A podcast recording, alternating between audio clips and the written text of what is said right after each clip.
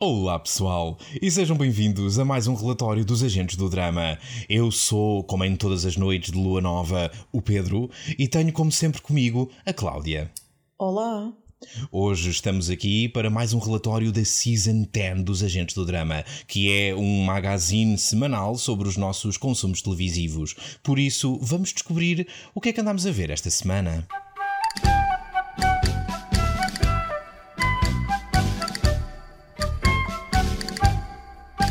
Mas antes de nos atirarmos aos lobos, Cláudia, hum, se calhar convidávamos os ouvintes a darem um saltinho uh, às páginas dos agentes do drama. Bora. Pois que nós estamos no Instagram, estamos no Facebook, estamos no Twitter, embora não estejamos muito no Twitter. Existimos no Twitter, pronto, é mais assim. e, e, estamos agora numa plataforma nova. É uma coisa muito jeitosa, na qual uh, fazemos umas coisas assim um bocadinho mais fora da caixa, mas que se talvez forem do vosso interesse, então pronto, acho que vão gostar de ficar a saber que nós existimos agora também no Stereo. O Stereo é uma aplicação para conversas em direto uh, durante a qual os ouvintes podem participar. Portanto, nós estamos, isto é um suponhamos, hein? Uh, a Cláudia e eu estamos a fazer um live sobre, não sei, WandaVision, vamos fingir. Uh, e os ouvintes têm qualquer coisa têm qualquer coisa a dizer sobre o assunto. Pois os ouvintes carregam num botãozito e enviam uma mensagenzinha enquanto nós em direto estamos a conversar para tentar manter aquela conversa de um lado para o então, outro. Mas, e os ouvintes vão nos interromper? Sim, Literalmente, é, é, é, um bocado isso. Nós escolhemos, escolhemos mais ou menos os ah. momentos em que, em que damos entrada às mensagens, mas, mas a ideia é mesmo essa. Não é tipo, nós estamos a falar e vem um ouvinte e começa a falar por cima. Não, se não era um chevescal, ninguém se entendia. Há, há, há, mínimos, não é? Há mínimos civilizacionais. Conversar é uma arte. E, e, portanto, nós vamos moderando mais ou menos a conversa. E olha, é uma coisa engraçada. Uh, deem um saltinho ao Stereo, stereo.com. A aplicação está disponível para download na, na Play Store e na, e na outra do, i, do iPhone, que eu não sei como é que se chama. Sou pobre, só tenho Android. E, e contudo. Deve ser o, o iStereo ou assim. iStereo é capaz.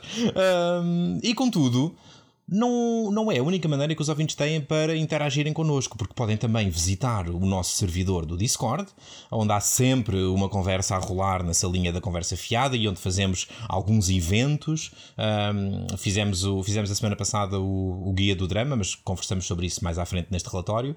E de vez em quando fazemos uns quizzes, fazemos uns jogos, streamamos umas coisas, é uma, é uma animação. E podem ainda enviar-nos uma mensagem de áudio com as vossas sugestões ou com comentários àquilo que, que nós próprios vamos sugerindo durante estes relatórios da Season 10. Uh, para, podem enviar-nos essas mensagens para o Anchor. Tudo isto parece muito confuso porque estamos em imensos sítios, mas se forem a um outro sítio, uh, gostaste, Cláudia?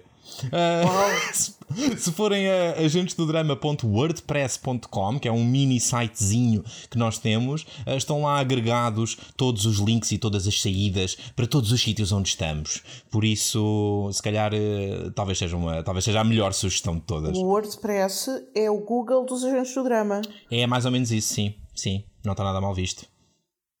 E, e, pronto, está despachado esta parte de dizer onde é que, onde é que estamos. Um, por isso, se calhar, começávamos a conversar um bocadinho sobre, sobre o que é que vimos esta semana. Kiki. Sobre consumos televisivos. Sim, conta-me tudo. Olha, foi uma LG 45 polegadas. Dois jantarinhos, comia toda. O quê? Então são consumos televisivos, comi uma televisão. Desculpa, isto está muito mal. Tu e as tuas metáforas, Deus do céu. Um, uh, uh, pois é, então. Não, mas agora a sério, o que é que, o que, é que viste esta semana? Olha, um, eu tinha falado aqui há uns tempos que tinha começado a ver Outlander Season 5. Uhum, uhum. Temporada 5 de Outlander. Lembro-me disso, sim. Que tinha pendurada para ver.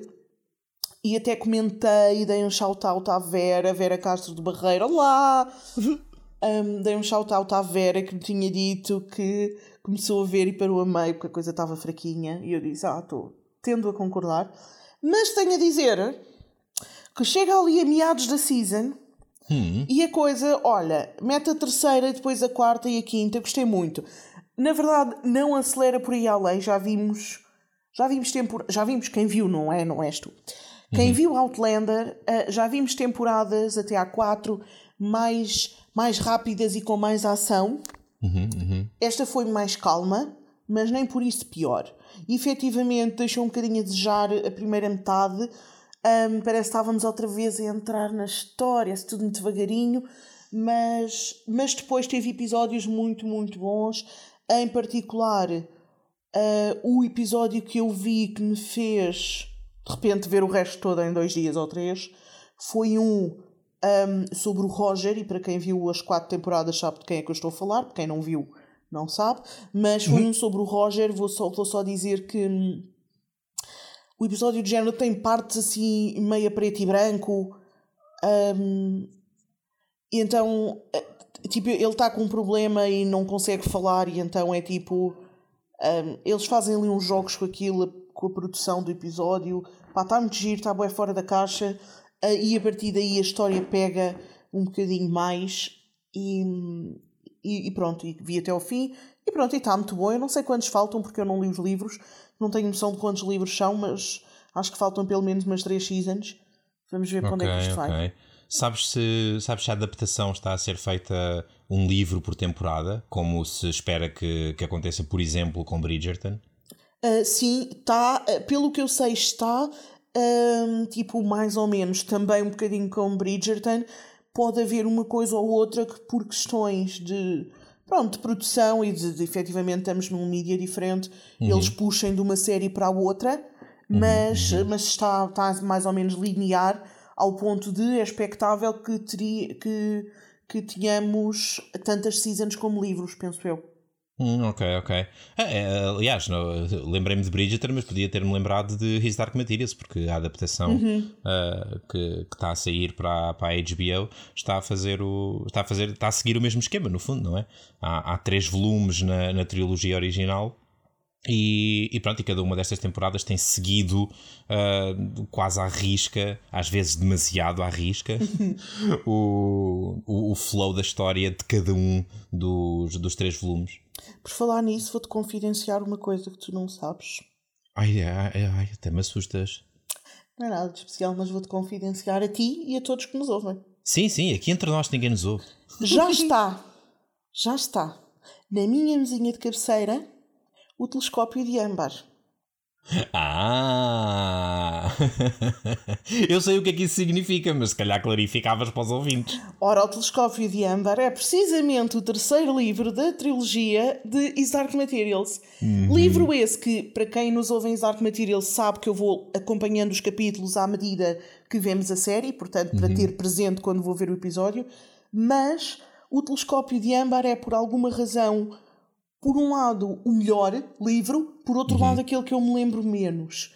Uh, e portanto queria ver se o lia agora antes de antes da terceira temporada começar e com isto dos Covid também não sabemos se vai atrasar portanto sim, sim. alguns entre novembro e talvez março ou abril de, de 2022 é que vem a terceira season e eu antes de vir gostava de, de ler o livro todo para para ter, ir com uma noção mais geral quando for ver a série Vai na volta, é assim como, como uma espécie de aquela noite no bairro, não é?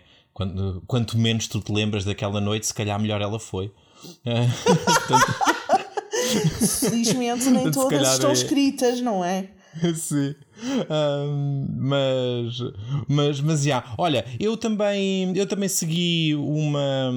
Aliás, não foi o teu caso, mas deste aí aquele shout-out à, à ouvinte. Uh, eu também tenho um shout-out para fazer à nossa, à nossa ouvinte Ania Solano de Algés, que, que me deu a dica para. Beijinhos, Ania!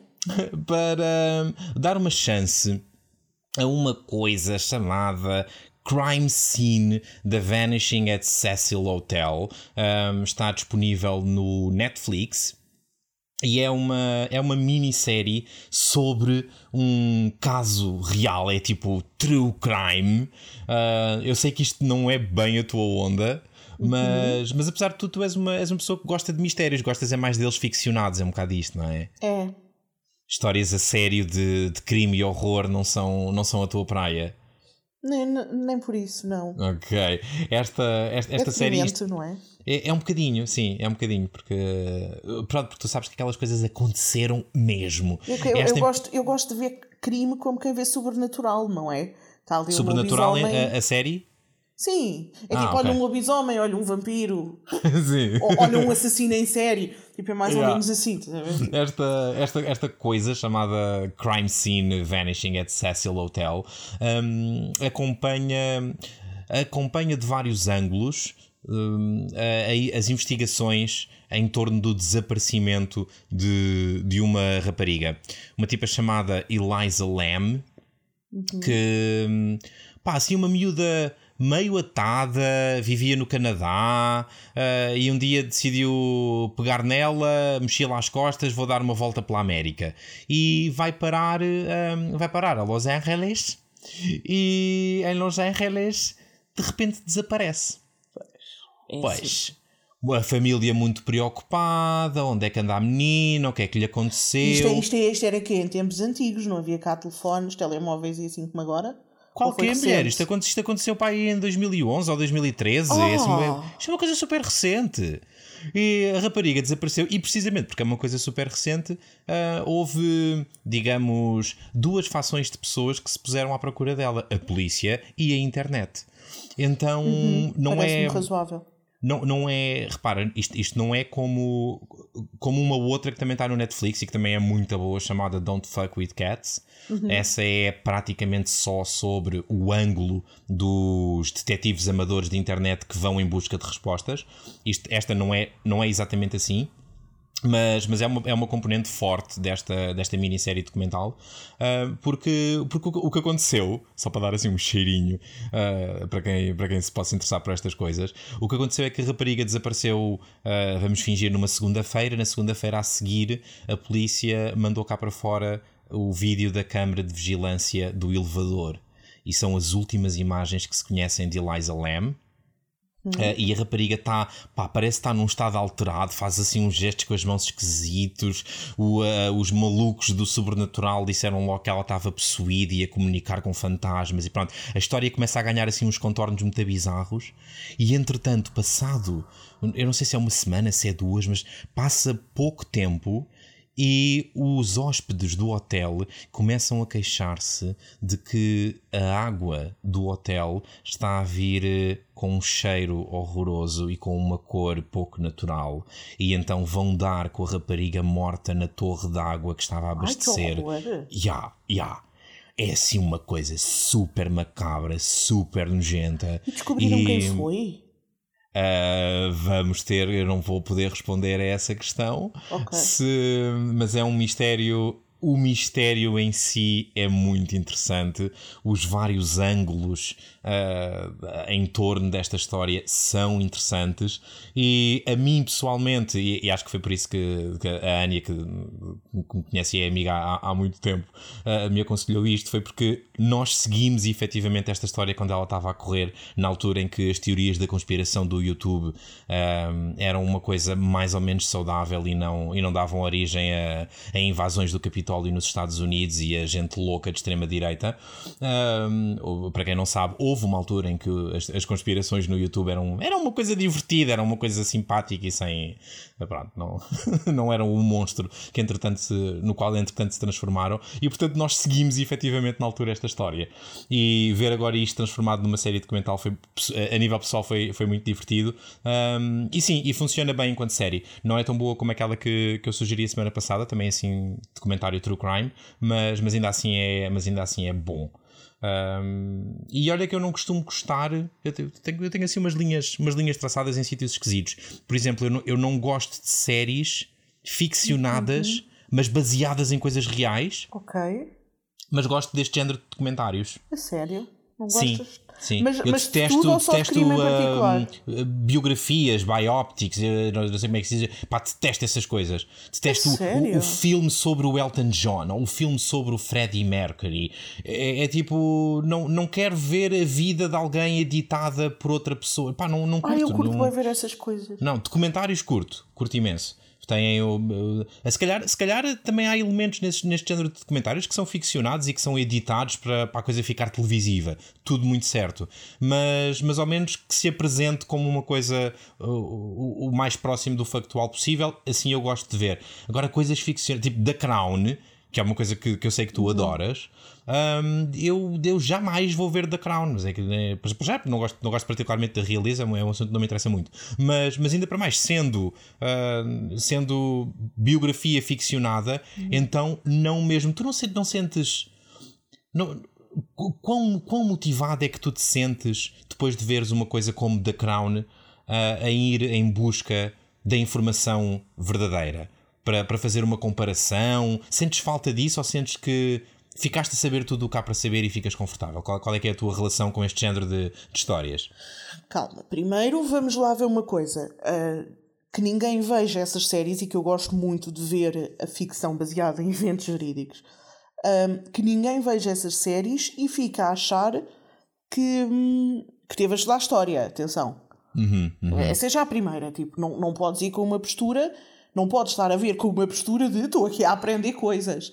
Tipo, não Sim, estás a sim. ver o BBC, não estás a ver o Discovery Channel. Tipo, Ok. ah, essa é a primeira. Ahm, vou procurar. Olha, é assim, eu, eu vou com uma postura muito leve. Vou procurar o que me interessa. Ah, que. Bem, agora isto vai passar assim uma imagem, mas é, é o que é. Que geralmente, na verdade, são tipo os escândalos. Ah, Cláudia.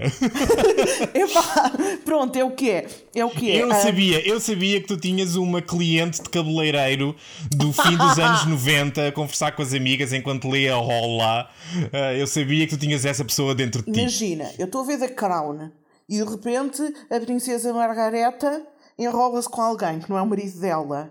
Eu paro logo e vou pesquisar na Wikipédia se aquilo aconteceu. tipo, na hora. Essas coisas eu gosto de saber. Que a pessoa não era viva em 1009 e troca o passo. Certo. Hum, outras coisas que eu gosto de saber. Alguns. Ok, então é assim, tipo, eu, eu sei que os diálogos e a história pelo meio está dramatizada. Ok? Mas a maior parte dos eventos concretos aconteceram. Mais drama, menos drama, aconteceram. Sim, sim, sim. E, e geralmente é essa parte que eu gosto de ir confirmar. ah, tipo, por exemplo, logo a primeira season de The Crown. Ahm, a Elizabeth está. Olha, eu não me lembro qual é o país, mas é um país qualquer na- em África. A fazer lá uma. Ainda ela é princesa, não é? Ainda ela é princesa e está a fazer lá uma visita já com o marido dela. E. Não sei se é uma coisa tipo Zâmbia ou Zimbábue ou se é cá mais para cima, Tudo tipo bem, uma Nigéria. bem, Bem, não interessa.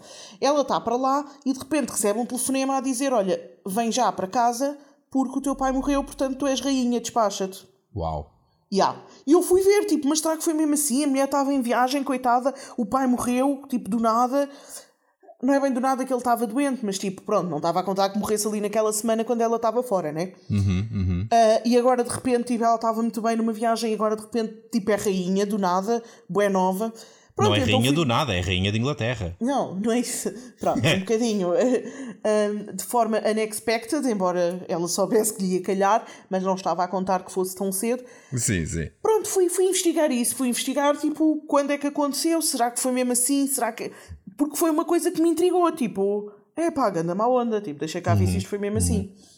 Pronto, é essas coisas, tipo, vou ver. E faço isso com tudo. Olha, por exemplo, eu falei aqui há uns tempos de Masters of Sex Sim, é baseada em pessoas verídicas, isso eu também fui ver.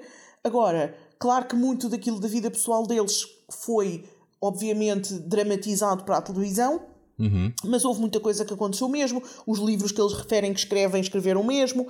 Ahm, portanto, dou uma vista de olhos a ver o que é que se escreveu sobre aquilo na altura.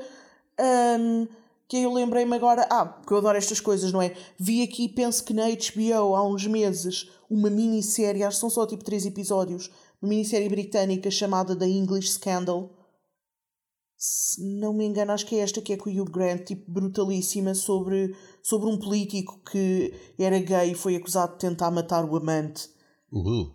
E é tipo, É, lá está, é baseado em factos verídicos. O que é que eu fiz? Eu acabei de ver a série, provavelmente até mesmo a meio dos episódios, e fui logo investigar. Isto foi mesmo assim? Que drama é que houve? O que é que aconteceu nos tribunais? Tipo, o que é que se sabia? O que é que saiu nas notícias naquela altura? Yeah. Um, portanto, não vou, não vou em detalhe estudar a história da, da família real inglesa. Um, mas, mas há algumas coisas que gosto de saber um, em que é que se basearam para fazer isto assim. Na verdade é isso.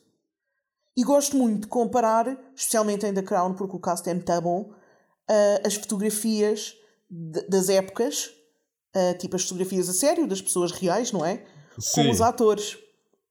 É, achas, achas que a caracterização está, Ei, está bem não, feita é The no, Crown. no The Crown? The Não? Crown, no caso, está muito bom. Muito tá. bom. Muito, muito, muito bom. Tipo, tu vês uh, e a sensação que me dá é se tu não vires The Crown e te perguntarem, algumas tu não sabes dizer. Ok, Uau. algumas tu sabes, porque se conheceres a atriz, não é? Tipo, tu vês que é, que é Helena Bonham Carter, mas, mas está muito, muito bom, está muito, estão muito bem caracterizadas. O Príncipe Felipe está tipo ótimo, também ajuda que numa das, numa das épocas é um gajo que faz em Outlander e que é muito bom ator, um, como é que ele se chama? Thomas qualquer coisa, acho eu. Uhum, uhum. Um, mas, mas sim, eu gosto, adoro ver coisas baseadas em factos verídicos. De preferência, não crimes. Ok, ok. Ahm, pois eu, eu, eu, olha, despachei esta do, do hotel e da, da história da Eliza Lam. Aconselho para quem gosta destas coisas. Para quem não gosta destas coisas, não aconselho.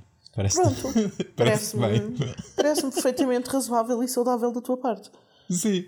Ahm, o, nós de- de- referimos há pouco que, que esta semana ah, tínhamos feito o, o Guia do Drama. O, o Guia do Drama é um, é um evento que nós temos no, no nosso servidor do Discord.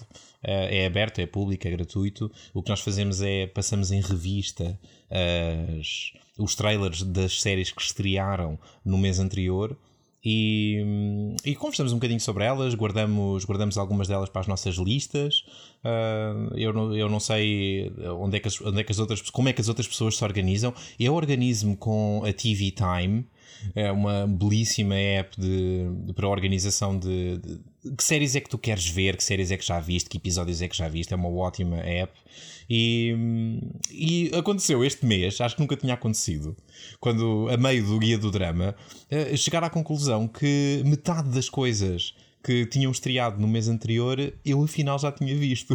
És um impaciente. Foi este, mas, mas é que não, não é comum em mim, porque eu até, de nós os dois, eu até sou. Sou aquele que espera mais tempo para ver as coisas. Não é por nenhuma razão especial, é só porque eu tenho um backlog imenso de, de séries para ver e então eh, vou, a- alterno muito entre coisas que estão a sair agora e coisas que já têm dois anos.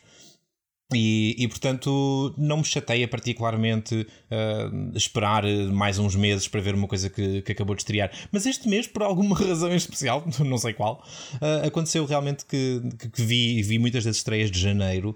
Ah, a semana passada já conversei sobre, sobre algumas delas, sobre sitcoms. ah, que, que vi e entretanto comecei a ver outra sitcom que estreou em janeiro ah, e vimos o, vimos o trailer dessa no, no, no Guia do Drama, uma coisa chamada Call Your Mother, com a Kyra Segwick, acho que é assim que ela se chama. Um, e, e, e pronto, é, é uma. É, é só mais uma sitcom. Não, não é particularmente digna de nota, mas, mas eu descobri que tenho, que tenho um problema com sitcoms. Porque, porque el- elas não precisam de ser boas para eu continuar a ver. Então, Ah, é, é- é aquele formato. aquele formato palerma de risos Yeah. enlatados. Uhum. Ah, acho que há qualquer coisa de nostálgico. Eu, eu, eu e tu vês isso cresci. semanalmente, não é? Sim, Pois, sim, eu não consigo. sim. São, são, são daquelas séries. é, é, São, são mesmo daquelas séries que eu, eu dificilmente deixo arrastar quando começo a ver. Dificilmente deixa arrastar de uma semana para a outra. Chega ali aquele dia da semana e pá, este é o meu dia de ver eh, uhum. Mr. Mayor, este é o meu dia de ver uh, Call Me Cat, Call Your Mother, Superstore, são as sitcoms que eu ando a ver agora. E, hum, epá, e dispõe bem, não requer muito, a pessoa está praticamente com o cérebro desligado enquanto está a ver aquilo, uh, nem sequer tem, tem muitos episódios comoventes, são só mesmo coisas muito bem dispostas e hum, nem sempre particularmente boas. Eu, eu tenho, tenho um problema com isso. Eu, eu, nesse aspecto, sou muito diferente de ti. Que eu, eu, eu, essas séries que eu denomino carinhosamente das séries de noites da RTP2. Sim, totalmente. Um, noites, é quer dizer, serão, não é? Aquelas sim, séries sim, que davam sim. às 8, 8 e meia na RTP2. Sim, sim. Um, eu, essas séries, das duas, uma, ou estava assim a dar na televisão, é aquelas que uma pessoa passa, está a dar, ah, vou ficar a ver isto ou, eventualmente, se eu não tiver nada para fazer um fim de semana, sou capaz de bingear na Netflix, tipo, uma season ou duas numa porcaria dessas. Hum, Mas não okay. sou capaz de seguir isso semanalmente. Tenho muita dificuldade em seguir comédias e quando sigo são coisas muito específicas, por exemplo, como Community ou Good Place. Uhum, uhum. Um, que são. Eu acho que consegui seguir semanalmente Community, Good Place e Santa Clarita Diet não me lembro de mais nenhuma série de comédia que eu tenha conseguido um, acompanhar semanalmente. Um, Deixa-me sugerir uma explicação para isso. Sugere.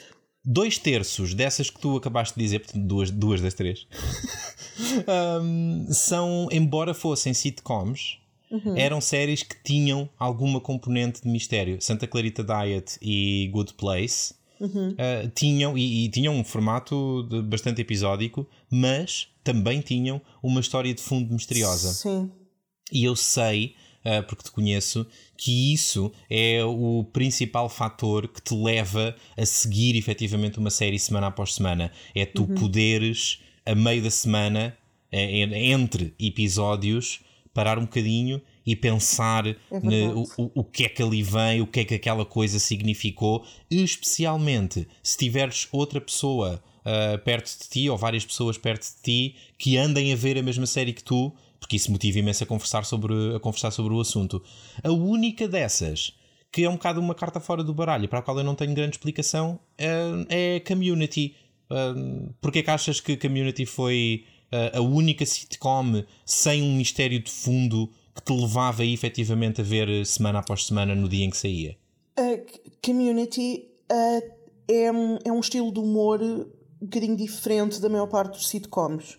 Uhum. Tanto que a maior parte das. Tipo, o, o, o público geral de sitcoms nem sequer aprecia particularmente community. Hum, é verdade, sim. Porque não percebe, porque não gosta daquele tipo de humor. É um tipo de humor muito específico. Que, uhum. em particular, eu me identifico muito. E portanto, para mim, era, era um dia da semana em que eu ria a gargalhada, sozinha. E tipo, ainda hoje, e, e entretanto já revi a série toda, mas, mas mesmo antes de rever, eu tenho cenas preferidas e tipo, há cenas que eu só de me lembrar, eu sou capaz de estar a rir sozinha 10 minutos. É tipo, é, não é risos enlatados, não é aquela, aquela não, piada não. barata, não é uma piada como, desculpem-me os fãs, Big Bang Theory. Um, que é ali muito à custa de, de, de, de do preconceito entre aspas com os nerds e com a vizinha gira e não sei o que mais, uhum, e depois uhum. ali a, a, piada barata. Sim, e muito, muito formulaica, não é? A sim. Gente, a gente, a, antes da piada começar, tu já sabes para onde é que ela está a ir. É isso, não. Sim, Community sim. não é nada assim, além de todas as surpresas de quando vês e estavam tipo lá coisas por trás, todo, toda a atenção aos detalhes que eles tiveram ao longo das seis, das seis seasons, tipo, não uhum. faz daquilo uma série, um, uma sitcom normal, não é?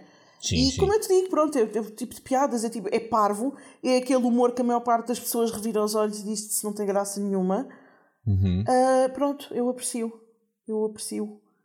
E eu tinha vontade de, ok, é o meu dia de ir ver community, que é uma coisa que com as outras, lá está, não havendo um fio condutor e não sendo este tipo de coisa que me chamou tanto, eu, eu esqueço-me e não, não vejo semanalmente. Sim, e, e, penso, que, penso que também possa, possa ter ajudado que na altura em que Community estava a sair, Uh, pronto, que eu sei imenso da tua vida e portanto sei que, que havia mais pessoas à tua volta que seguiam uhum. community e, e portanto uh, se a community saía, vamos fingir à quinta, não me lembro, mas vamos fingir que saía à quinta e sexta-feira a, a, malta repetia as piadas de, do dia anterior, não é? Era, era aquilo que se chama um, uma Water Cooler Series, a uhum. série sobre a qual as pessoas conversam quando vão, quando vão buscar água nos intervalos ou quando vão buscar um café nos intervalos das coisas uh, do seu trabalho ou da sua escola. O, uh, e, e, assim, recentemente, uh, acho que se perdeu um bocadinho em televisão com o advento das plataformas de streaming. Uhum. Perdeu-se um bocadinho esse hábito de, de haver aquela série que sai aquele dia da semana e depois sobre a qual as pessoas conversam durante yeah. a semana. Uh, acho, que, acho que nesse aspecto o, uh, WandaVision e muitas das séries do, que são produzidas originalmente para, para o Disney Plus estão, estão a tentar recuperar um bocadinho dessa, desse, desses hábitos de consumo. Um, pessoalmente, eu, eu, gosto muito mais desse tipo de televisão porque sou, uhum. sou, tem mais a ver comigo, sou, sou um tipo mais rotineiro e gosto, gosto dessa ideia. Uh, muito mais do que, olha, toma lá um pack de 8 ou 10 episódios de uma série que tu vais despachar num fim de semana e na qual não vais pensar durante, durante praticamente um ano todo até vir a próxima temporada. Uh, acho que perde-se perde-se tanto Acho da, perde da experiência de ver, de ver e conversar, e é, é uma coisa, pronto, lá está, é, é o imediatismo. Uh, é o uhum. imediatismo uhum. da, da, sociedade hoje em dia, se calhar um bocadinho, não sei. Não, Atenção, não eu binge muitas séries porque eu tenho um problema grave de autocontrole e, portanto, se os episódios estão disponíveis, eu às vezes ponho uns palitos nos olhos e são seis da manhã, mas eu vou ver. Um, mas, mas eu concordo contigo, acho que se perde muito. Uh, mas, mas também, sabes que. Acho, acho que mesmo que todas as séries que existem fossem disponibilizadas semanalmente e fossem preparadas para isso, uhum. também é muito mais difícil. Repara, eu concordo contigo, acho que se perde muito acima de tudo porque eu gosto muito de conversar sobre séries, não é? Não sei se alguém já reparou das pessoas que ouvem o nosso podcast. acho que sim, acho que é, é um facto conhecido que, que Cláudia Bicho gosta de conversar sobre séries. Nós gostamos sim. efetivamente de conversar sobre aquilo que vemos. Mas, uh, mas o que é que acontece? Nos tempos idos, em tempos de Lost, em tempos do início de Community. Uhum. Uh, já havia muita televisão, portanto, não estamos a falar do tempo em que havia dois canais em Portugal e só se via um. um estamos a falar, mas estamos a falar de uma altura em que, à partida, tu e o teu grupo de amigos viam mais ou menos as mesmas séries e não havia 200 séries para ver. Uhum. Havia 10. Havia Sim. 10 e a gente via 4. Pronto. Basicamente era isto.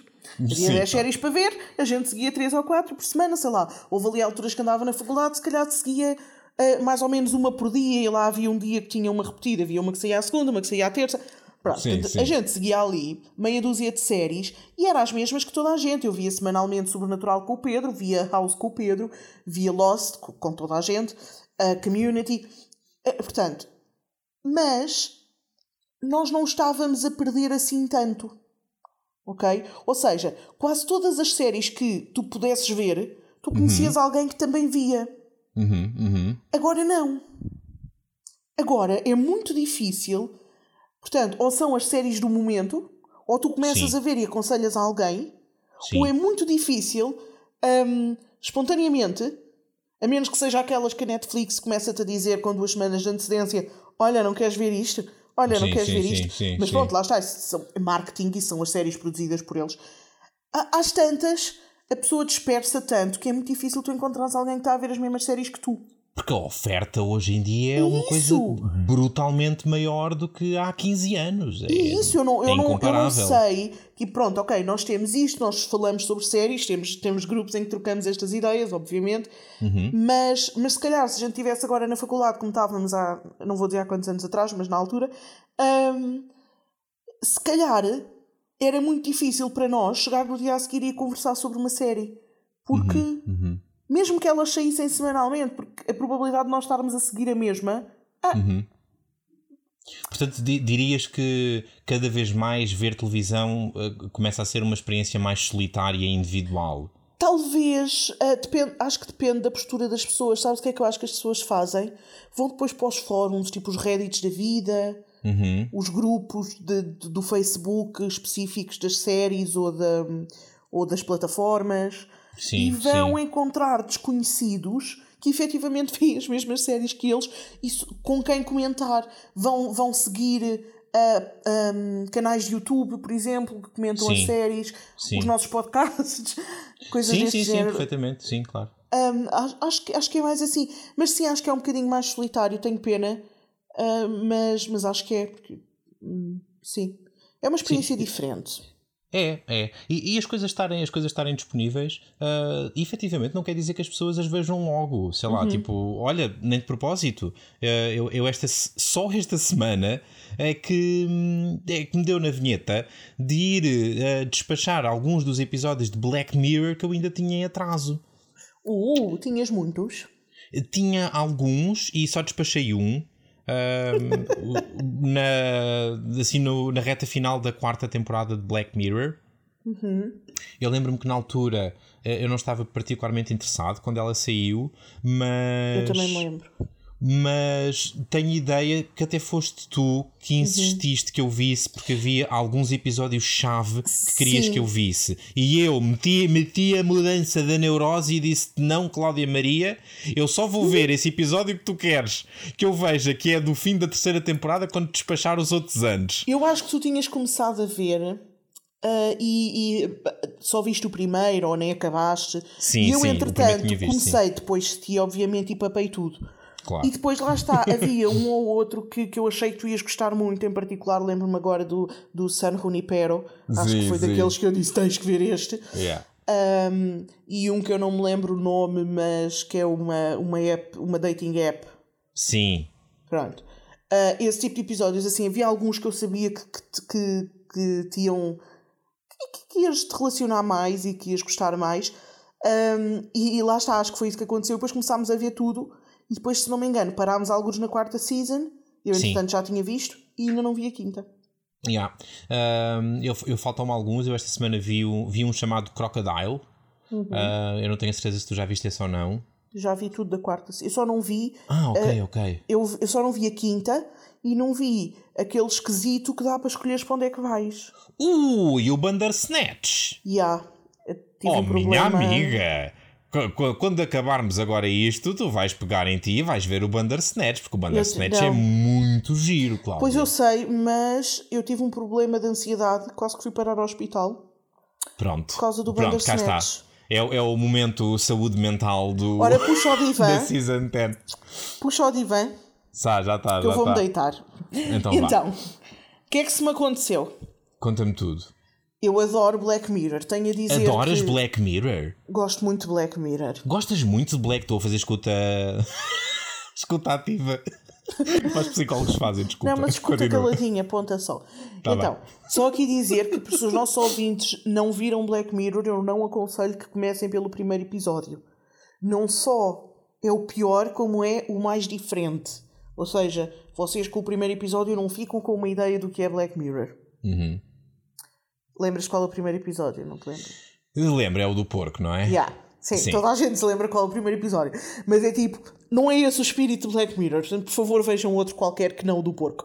Pronto. Um, e então, eu sempre gostei muito de Black Mirror, vi os episódios todos, das quatro seasons, gostei muito, blá blá blá. E depois saiu esse e eu estava. Começaram a sair notícias. Ganda inovação, vai ser um episódio em que tu podes escolher, tipo, em direto, tipo, o que, que é que vais vir a seguir, para que lado é que queres que a história vá. E isto Uhum. é absolutamente brutal. Estive super entusiasmada durante semanas enquanto as notícias disso apareciam. E depois o episódio chegou. E começou-se-me a vir o nervoso miudinho. E comecei a transpirar do bigode, sou só. comecei, eu olhava para aquilo e pensava, ai, mas são muitos caminhos, eu vou ter que apontar aquele que eu escolher, que é para depois ir ver outro, e depois ver outro, e entretanto começaram a sair aqueles guias com os caminhos todos. Sim. E eu assim, ai. E depois num desses guias eu li um artigo e dizia: ah, guardem para aí 4 horas para ver o episódio. Eu, ai, a minha vida! E ele começou-me a dar uma crise de ansiedade. Sim. E, e então enfiei no fundo da lista e nunca mais peguei nisso. E depois não vi a quinta season porque, porque Black Mirror está lá guardadinho, que é para não me vir as ansiedades. Pronto. Foi Isso me foi, isso foi a, a Cláudia sabotadora a impedir a, a outra Cláudia principal de desfrutar de uma coisa divertida. É uma coisa que acontece muito na minha vida. Mas vamos, vamos mandar o Divan fora e ficar por aqui. Eu, eu comecei a ter um bocadinho dessa ansiedade e depois pensei: a única maneira de eu resolver essa ansiedade de saber quais é que são os caminhos e tudo mais ah, é, é ir à net e ser completamente spoilado acerca, de, acerca do conteúdo deste episódio. Não há outra maneira de eu garantir que vi tudo se não for absolutamente spoilado. Portanto, hum, desliguei o desconfiómetro e pensei que se dane, vou, vou experimentar. Aquilo é suposto ser uma experiência, não é? Então eu vou, vou fazer aquilo que eles querem que eu faça. Vou-me sentar e vou seguir os caminhos mediante aquilo que me apetecer, sem estar a pensar onde é que eu quero que isto chegue e se já fiz este caminho ou se não fiz aquele caminho. E portanto, dei por mim e ao fim de algo, fiz, fiz o primeiro caminho e depois eh, o meu primeiro caminho e depois fiz uma segunda vez de seguida e pensei, ah, agora vou, vou tomar uma opção diferente só para ver o que é que acontece. E, e fui e vi até onde é que isso me levou. E depois fiz uma terceira e posso dizer, Cláudia, que alguns dos caminhos só fazem realmente sentido ah, se tu tiveres passado por essa experimentação em que não sabes o que é que está a acontecer. Ah, a, a forma e o conteúdo no Bandersnatch misturam-se de, de maneiras muito interessantes e é, é realmente uma experiência é realmente uma experiência gira e hum, tenta, tenta tenta calar um bocadinho a Cláudia Sabotadora e, Vou tentar. e, e experimenta É que, é que ainda por cima, é que ainda por cima, tu sabes que aqueles livros que havia, acho que ainda há, que é a mesma Sim. coisa, mas em livro, não Sim, é? chamavam-se Aventuras Fantásticas. Era uma coleção de capa verde. Exato, eu só tive um livro desses que eu nunca cheguei ao fim. Porquê? Ainda me lembro dele estar. Lá está a paranoia, não é? A pessoa tem uma necessidade de completude. Eu ainda me lembro, eu tenho, eu tenho uma imagem visual desse livro, cheio de bocadinhos de papel, a marcar os vários sítios das páginas, provavelmente tipo com notas, a dizer que. E, e- e a pessoa perde-se. A pessoa perde-se, porque é, porque é demasiado complexo, e a pessoa perde-se.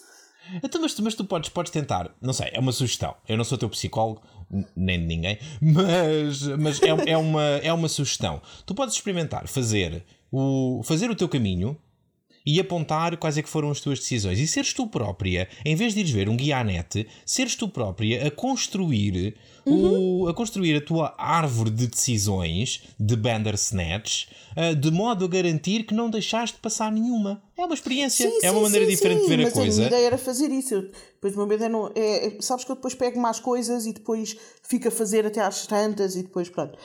Mas vou experimentar. Olha, vou experimentar ultrapassar a minha paranoia e a minha ansiedade. Uhum. Fica aqui a promessa, não fica a promessa de que vou conseguir, mas fica a promessa de que vou tentar esta semana dar uma chance a Bandersnatch, pelo Ok. menos um caminho. Mas tenho mais uma pergunta, Então, mega filosófica, ui. que me veio assim à cabeça quando estavas a falar e que não sei, alguns ouvintes assim mais paranoicos e a precisar de terapia podem estar a ter o mesmo pensamento que eu. Então. Ahm, não é uma sensação agridoce tu estares a fazer isso de olha, então escolhi este caminho, agora vou ver o que é que estava por detrás da porta número 2. Quando na vida não podemos fazê-lo. Ahm, não sei. não sei.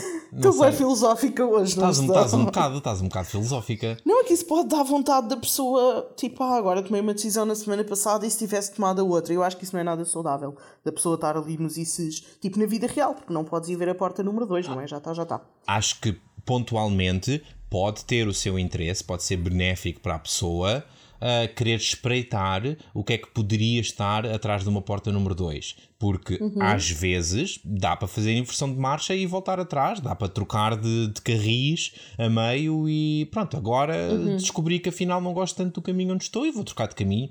Uh, Sim, claro. Pode, pode ter o seu interesse, mas tendo, tendo mais a concordar contigo uh, que pode, na maior parte das circunstâncias, pode ser mais uh, prejudicial do que uhum. benéfico, porque, porque a verdade é que o caminho onde tu estás é real, yeah. com todas as coisas boas e todas as coisas más, e aquilo que está atrás da porta, número 2, não deixa de ser uma fantasia. E portanto a pessoa tende naturalmente a dourar a pílula e yeah, quando vai espreitar que o que está na porta, atrás da porta número 2, não ver as teias de aranha e os ratinhos mortos atrás da porta número 2. Uhum. Vê só o candeeiro bonito que ilumina o caminho. Uh... E acima de tudo, deixa-me só dizer que eu não sou só pela redenção nas séries, eu sou toda a favor das pessoas mudarem de caminho em qualquer altura da sua vida. Uhum. Eu acho que qualquer decisão é tomada num momento da tua vida que tem, tem, tem uma tomada de decisão e um tempo. Uhum, e tomares, uhum. tomares a outra decisão nessa altura ou X tempo depois vai-te sempre ser diferente, porque já tiveste uma experiência de vida diferente. Sim, sim. É, é só sim. nesse sentido que eu digo que quando tomas, a partir do momento em que tomas uma decisão, é tipo como lançar um dado, não é? Uhum. Já nunca saiu a outra, a outra face naquele momento. Pronto, e é, e, e, é isso que fazes em Bandersnatch, é voltas exatamente ao mesmo momento e escolhes outra coisa. É? Será que Pronto. é? Não sei. Será que o oh, facto de tu teres tomado algumas decisões influencia os caminhos alternativos que estão disponíveis numa oh. segunda vez? Oh meu Deus. Ah, pois é. Para além de Bandersnatch, o Netflix tem disponível uma outra coisa do mesmo género. Tu viste Unbreakable Kimmy Schmidt?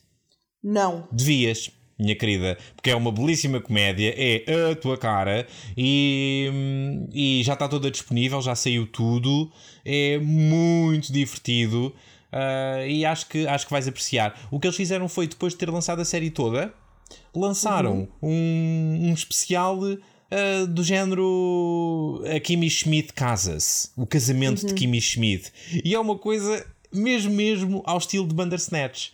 Portanto, okay. tu vais, vais tomando opções um, e, e, pronto, e, e, vais vendo até onde é que elas te levam. Quem, quem entretanto faz um papel especial de corrida nesse, nesse, nesse episódio esquisito do casamento da Kimmy Schmidt é o Daniel Radcliffe. Uh, yeah. fixe, fixe. Portanto, eu, eu, sei que tu és fansíssima de Harry Potter e, portanto, és capaz de gostar de, de, ver esse, de ver esse especial. Mas não vejas o especial sem ter visto. Não, não, não. Não, não, não jogues esse especial, porque essas coisas para mim são mais um jogo do que propriamente uma experiência televisiva. Uhum. Uh, não jogues esse especial sem ter visto sem ter visto a série. Mas só para, é mais só um para fechar jogo, este desculpa deixa-me só dizer é mais um jogo mas é uma coisa que está quer dizer eu ainda só ouvi falar destes dois mas está agora a entrar um bocadinho não é? Não Acho sei Cláudia era, precis... série... era precisamente okay. isso que eu te era precisamente isso que eu te ia perguntar e que gostava de saber a tua opinião sobre o assunto porque Bandersnatch já tem quê? Uns 3 anos? 4 anos Ai, que horror! Não. É, é, é, é. Se calhar é. é. O tempo da pandemia para mim não existe. mas, mas sim, um, uh, eh, porque é que. Não há mais disso. Sim, sim. Bandersnatch acontece. Passado um porradão de anos acontece esse da Kimmy Schmidt, também produzido pelo Netflix. E depois não há mais nada. Acho que há aqui duas coisas. Um, em termos de produção, provavelmente envolve um, considerações diferentes. Hum. Ok? Envolve muito mais trabalho, provavelmente mais dinheiro do que fazer só um episódio normal, não é? Uh, semi, semi. Em termos de okay. dinheiro, em termos de produção, o que, é que, o, que é que, o que é que é um episódio deste género? É. Ok, tu, tu, tu, tu estavas a dizer-me uh, há pouco que um, quando foste ver o guia, viste que precisavas para ir de 4 horas de, uhum. Eh, para, para poderes fazer os caminhos todos. Mas repara, são 4 horas para fazer os caminhos todos, mas se calhar 3 dessas 4 horas são repetidas. Ou yeah. seja, ou seja, do ponto de vista da produção da coisa, da produção técnica, uhum. a filmagem, a maquilhagem, as luzes, etc., aquilo que tu precisas é só, é só gravar mais cenas. É só é? gravar mais cenas. O grande trabalho de uma coisa destas para isto funcionar e ser divertido, e talvez seja esse o problema, é o grande trabalho na sala dos argumentistas. Yeah. Eu acho que esse pode ser um ponto. E, e lá está. As duas coisas que nós vimos acontecer foram da Netflix. Sim, até porque eles têm a capacidade técnica de, de fazer com que tu, com o comando da televisão, consigas selecionar. Uhum. Essa, essa, essa, capacidade técnica uh, de, é um impedimento para, para estas coisas acontecerem, ok? Mas a Netflix já a tem. A Netflix mas, instalou mas esse update está. no dia que lançou o Bandersnatch. Certo, mas houve uma coisa. Mas a Netflix lançou o Bandersnatch provavelmente como um teste. E pouco tempo, não sei se antes depois, era isso que eu ia falar, saiu uma série que, no mesmo contexto de televisão do futuro, mas, mas não exatamente igual, que, se eu não me engano, era uma chamada Mosaic. Hum, uma treta assim. Sim. Que falava-se, eu não cheguei a ver essa série, mas falava-se que tu podias ver os episódios por qualquer ordem, mas não é ao estilo de Black Mirror porque são todos independentes. Hum. Era a ordem que tu visses determinava basicamente o fio condutor da história que estavas a ver. Uma cena assim mega estranha. Ok.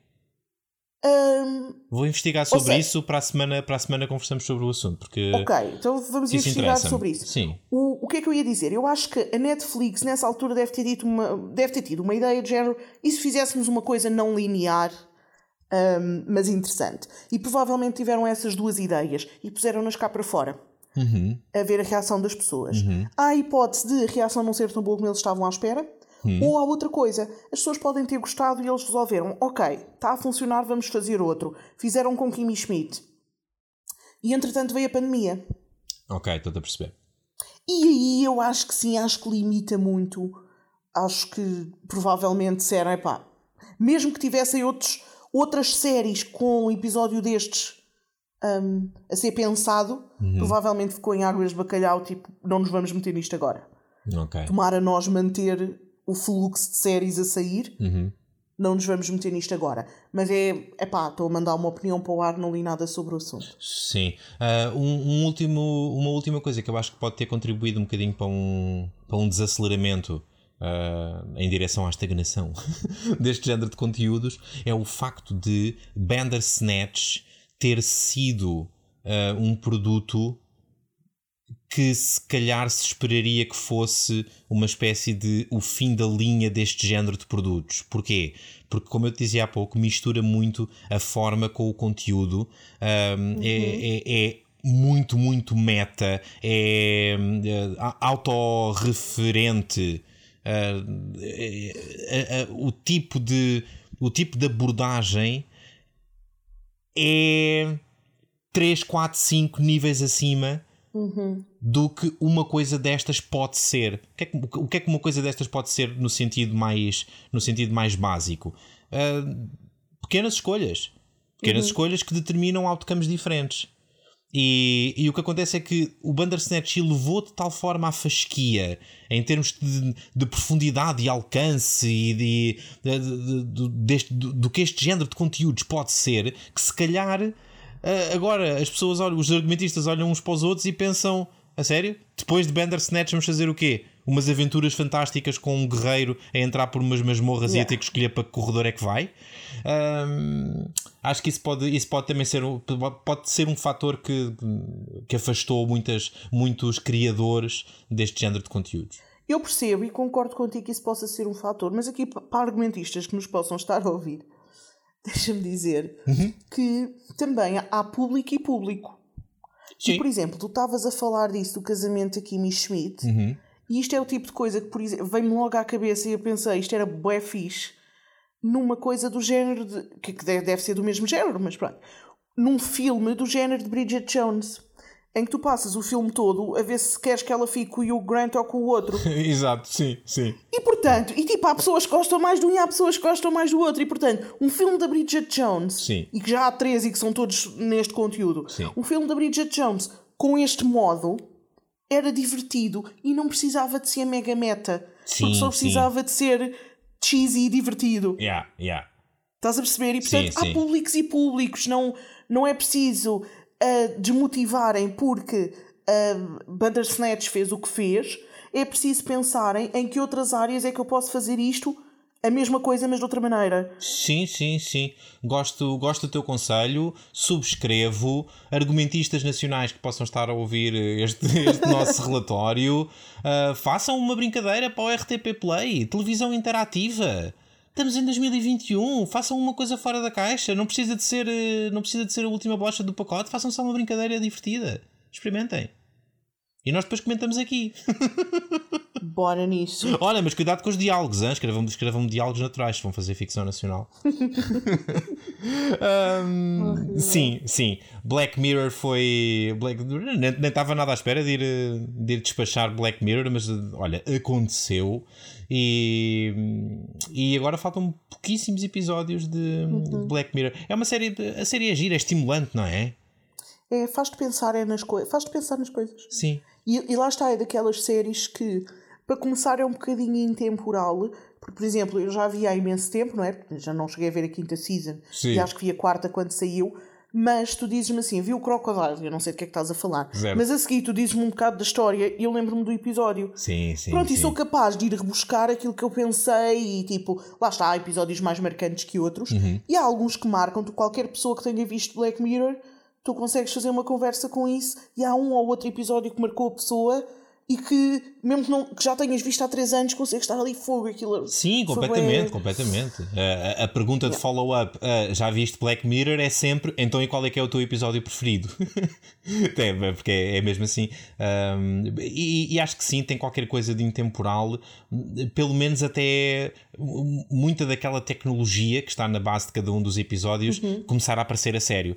Quando começar a aparecer a sério, vai ser uma série, já deixa de ser uma série intemporal, passa a ser uma série que, que esteve à frente do seu tempo e eventualmente passa a ser uma série ultrapassada. Não necessariamente.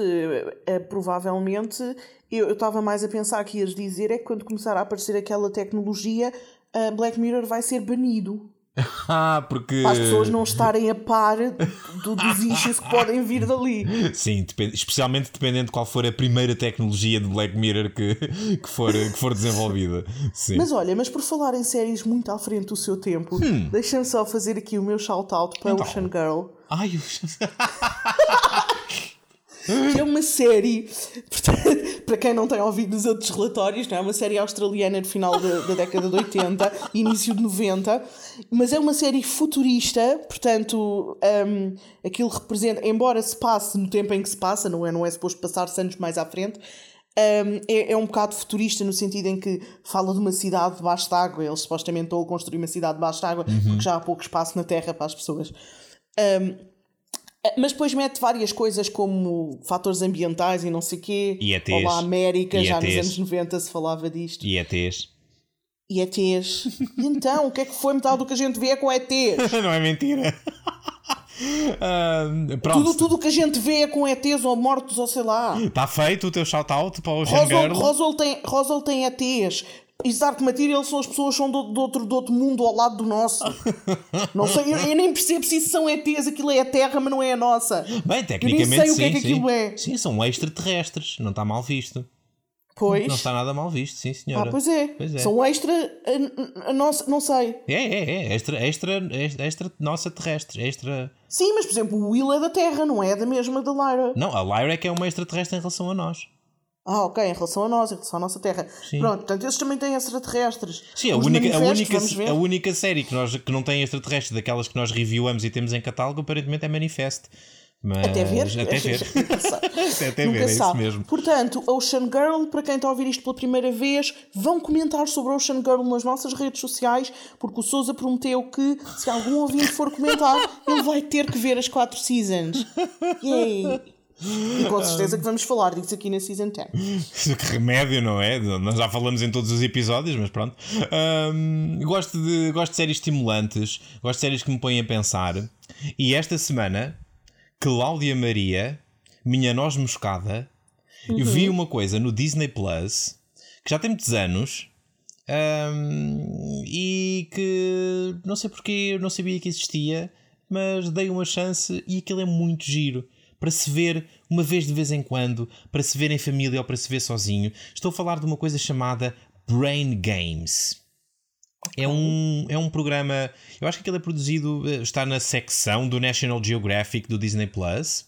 Posso adivinhar? É de jogos para o cérebro. É de jogos para o cérebro. É pá, tu és brilhante, Cláudio. Tu não, não Yeah. precisas de ver Brain Games porque o teu cérebro está. está top. Ah, Brain Games é. Brain Games é, é muito engraçado. Ah, em, cada, em cada um dos episódios eles focam-se num aspecto do. num aspecto da natureza humana eh, que tenha origem no cérebro. Ou a tua memória, ou a tua, ou a tua percepção espacial, ou a tua percepção da passagem do tempo, ah, a tua capacidade de concentração. São, é- é- cada episódio vai a um aspecto diferente e depois o, o gimmick desta série é que ah, os episódios vão sendo pontuados com à roda de ah, 10 jogos que o espectador pode fazer enquanto está a ver a série. Portanto, eles, eles ensinam-te qualquer coisa e na maior parte das vezes é muito engraçado porque eles dizem-te: ah, Olha, o teu cérebro tem um bug e há uma coisa que o teu cérebro não consegue fazer ah, da forma correta. Queres ver? E depois mostram-te um jogo que, regra geral, o espectador perde. Ah, às, às vezes não é de perder ou de ganhar, às vezes é de, é de tentar perceber em que, em que quartil da população é que estás, porque eles dizem coisas do género. Um, 80% da população acerta 5 destas mini tarefas, enquanto 20% acerta 10. E, e é engraçado tentares perceber em que. Em que em que porção da, da população é que te encontras, mas, mas aci- acima de tudo, mais do que a coisa competitiva ou a coisa de ah, deixa lá ver quão bom é que eu sou, mais do que isso, é muito interessante. Uh, não é um, a, a parte de documentário, a parte de divulgação de ciência. um, está, está bem feita e, e não, é, Ok. não é uma coisa eles conseguem convencer, se calhar o erro é meu, mas eles conseguem convencer-me que eu eh, aprendi qualquer coisa. Uh, não fico com a sensação, nem de perto nem de longe, que sou um expert uh, naquele assunto, mas sinto que sinto que saio uh, melhor, com mais informação, com, com um bocadinho mais conhecimento do que, do que aquilo que tinha quando comecei a ver o, a ver o episódio. E nós vemos tanta porcaria em televisão que de vez em quando pontuar, o, ir pontuando os nossos consumos televisivos com coisas ligeiramente edificantes não me parece mal. Olha, então, eu ainda não vi Brain Games, mas fiquei com muita vontade de ver. Mas vi uma coisa aqui há uns meses na Netflix. Portanto, Brain Games é da Disney. Sim. Disney Plus, está disponível no Ok. Disney Plus. Eu vi uma espécie de documentário também há uns tempos na Netflix que se chama 100 Humans. Hum. E é muito ao género do que tu estás a dizer, mas mais virado para o preconceito e as ideias pré-concebidas. Uh, é mais, é mais social. É muito mais. É, é mais social. Ok. Então, basicamente, cada episódio tem, lá está, um tema, não é? E eles, o programa chama-se 100 Humans porque vai, eles selecionaram 100 pessoas. Tipo uma amostra aleatória. Certo. Aleatória, quer dizer, com base em certas coisas, têm todas as faixas etárias, homens e mulheres, mais ou menos equiparados, por aí fora. Um, e depois eles põem-nos a fazer tipo tarefas. E então, por exemplo, há um episódio que é sobre as características, e depois é, é tipo uma espécie de competição. Portanto, há o episódio das faixas etárias em que ah, há vários tipos de tarefas em que no- nós achamos que vai ganhar uma faixa etária ou outra, consoante o tipo de tarefa, e no fim é para ver quem é que ganha, e há muitas surpresas. Ok.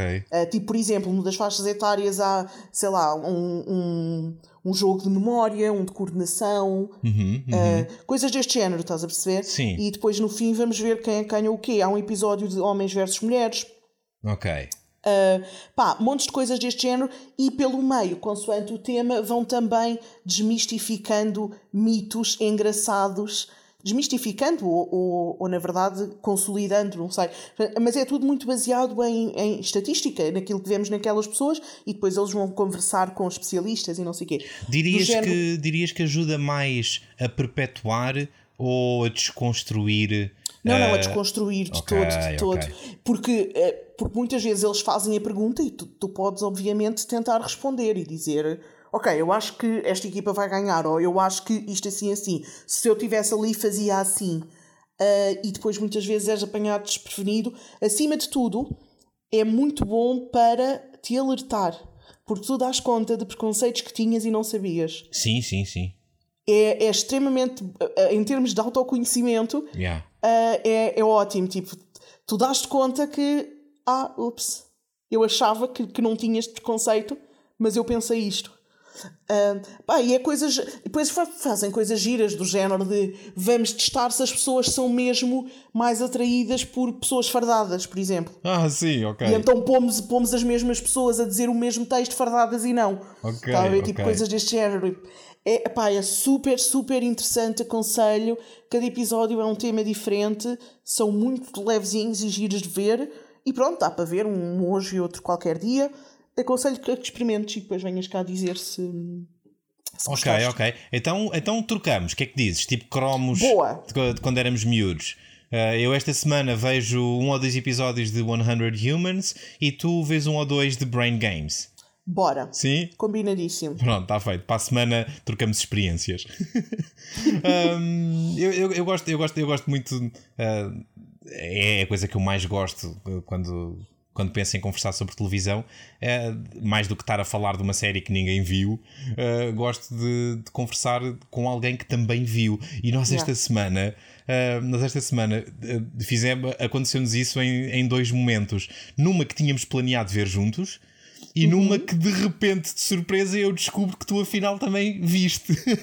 E só descobriste porque eu não me controlei. Sim, sim, tu estavas com vontade de guardar a surpresa para agora, mas, mas sim, disseste-me Era só para dizer agora. Um, nós tinha, tinha ficado prometido na. Porque estava no. Não tinha ficado propriamente prometido, mas estava no meu radar, já tínhamos deixado na, na semana passada, que eu ia, eu ia dar um olhinho a Counterpart. E, e depois vem toda uma Cláudia e diz-me assim: peraí, peraí, peraí, que eu também quero ver Counterpart. Portanto, se pois calhar. É verdade. Liga-me aí o stream quando fores ver e vemos isso juntos.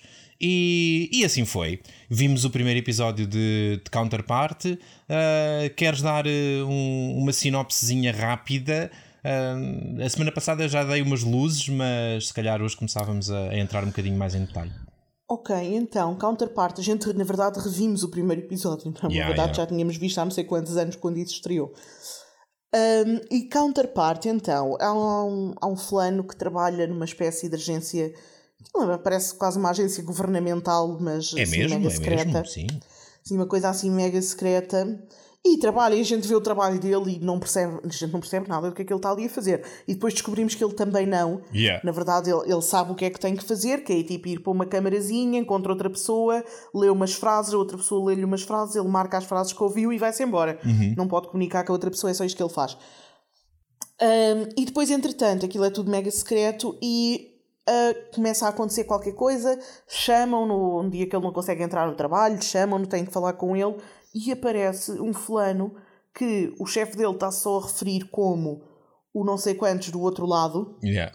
e que é exatamente igual ao bacana principal. Yeah. E é nesse momento que nós, que nós ficamos a saber que, alguns nos anos 80, penso que é nos anos 80, não tenho a certeza, o- os Estados Unidos tinham um escritório da, da CIA montado em Berlim e fizeram para lá umas experiências maradas, andaram a brincar com o que não deviam e rasgaram o tecido da realidade, abriram uma brecha para um universo alternativo. Tanto quanto sabemos, se calhar até produziram esse universo alternativo. Uh, porque, uh, segundo me pareceu ao fim, do, ao fim do primeiro episódio, a história dos dois mundos é igual até ao momento em que a brecha se abre. E, e portanto, o que nós acabamos por descobrir nesse primeiro episódio é que existem, neste momento, duas versões do nosso personagem principal, que é, aliás, interpretado pelo J.K. Simmons uh, e que vai super bem. O gajo é, é, um, é um belíssimo ator e, e nota-se bastante neste, neste primeiro episódio. Um, e essas a- as diferenças, eu acho que a, a parte gira disto é nas diferenças profundas eh, entre estas duas versões da mesma pessoa, sendo que Yeah. elas viveram a mesma existência até um momento-chave. Tu há pouco, tu há pouco estavas a conversar sobre. Fizeste aí a pergunta filosófica de olharias para, para o que estava atrás da porta número 2. Counterpart é, parece que vai ser uma série sobre isso. Mais do que uhum. uh, olhar para o que está atrás da porta número 2, vamos lá conversar com o nosso eu que foi para o caminho que estava atrás da porta número 2. Mas é... deixa-me só dizer que, de acordo com Counterpart, especialistas dir-te-iam que a minha pergunta foi muito pertinente. Porque em Counterpart é estritamente proibido conheceres o teu outro eu, uhum. mesmo quem sabe que ele existe, porque as poucas pessoas que o fizeram quase sempre são levadas à loucura e tipo passam-se da cabeça com essa história de ver o que poderia ter sido. Uhum, uhum. É, é, é, natural que, que de repente haja um, um descolamento da tua história pessoal. O, as, uhum. as, as pessoas, o, o cérebro precisa de estabilidade para funcionar. Uh, precisa de, de, fazer sempre as mesmas coisas, precisa de ter, precisa de ter certezas. E muitas vezes, quando não as tem, convence-se a si próprio que tem, porque caso contrário, não funciona.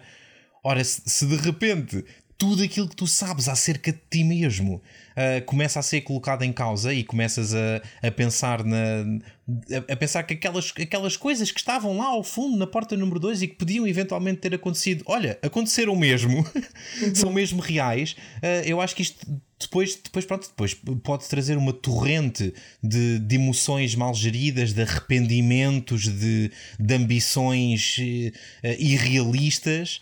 Que, que, sim, que, que é coisa para coisa para fritar a cabeça da pessoa humana. Uh... E acho que, acho que mesmo em termos de telespectador, não é? Apesar de ser, ser obviamente uma ficção, Obviamente ou não, não sei. Se é secreto, eu não estou incluída. É, vai, vai na volta. Mas, mas acho que eu, eu, por acaso, a ver Counterpart, não fico saudosista do que não existe e uhum. o que é que estaria na porta número 2, uhum. mas acho que nos faz muito pensar que tipo de decisões é que fazem de mim quem eu sou. Sim, sim. Quais é que são os momentos-chave, não é? Yeah. Yeah. Sim, sim, sim, sim. Porque nós, nós tendemos a achar que, que os momentos-chave são a resposta àquela pergunta fulcral que nos fizeram. O, o pedido de casamento, a entrevista de emprego, quer ficar com o uhum. trabalho ou não quer? Aceitas namorar comigo ou não? Uh, nós tendemos a achar que são esses os momentos e se calhar não são. E se calhar são coisas, são coisas, na verdade, muito, muito pequeninas, uh, não necessariamente coisas aleatórias, não necessariamente coisas de atrasei-me a apanhar o autocarro, não, não, não é dessas que eu estou a falar, estou a falar das que têm a ver com escolhas. Uhum. Um, de, por exemplo, decidi ficar mais 10 minutos na cama naquele dia ou não. Se calhar são, são mais essas as, yeah. escolhas que, que, determinam, que determinam os nossos, os nossos hipotéticos futuros uh, do, que, do que as escolhas grandes. No caso do nosso amigo de counterpart, se calhar decidi ficar mais 10 minutos no, no trabalho, ou não? Sim, Parece-me a mim. Sim, uh, a, a, dif a, a, diferença principal entre neste primeiro episódio, nós só vimos ainda o primeiro episódio, e a diferença principal parece ser a relação do indivíduo com o trabalho. Parece que todas as outras diferenças um, uhum. se. Uh, branch out, como é que isto se diz? Ajuda-me. Saem, vá. Sim, sim, sim.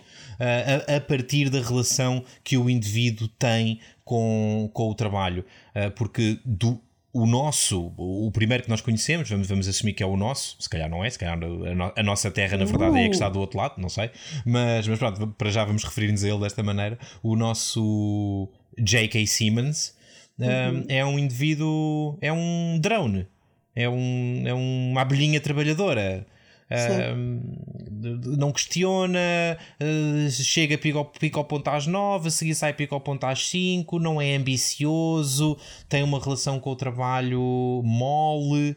Uh, e isso, isso vai definindo a forma como ele vai vivendo o resto da vida dele. Do outro lado, tens um tipo que. tens um J.K. Simmons completamente diferente, com muito mais energia, com muito mais garra, que não teve medo de subir a escada da, da, da corporação para a qual trabalha e, e, e, aparentemente isso, pronto, isso fez com que passo a passo, a cada ano, a cada dia, uh, ele se fosse transformando numa pessoa radicalmente diferente que agora está em contacto, não se percebe ainda se é, se é confronto ou não, mas está em contacto com, com a versão do, do nosso lado.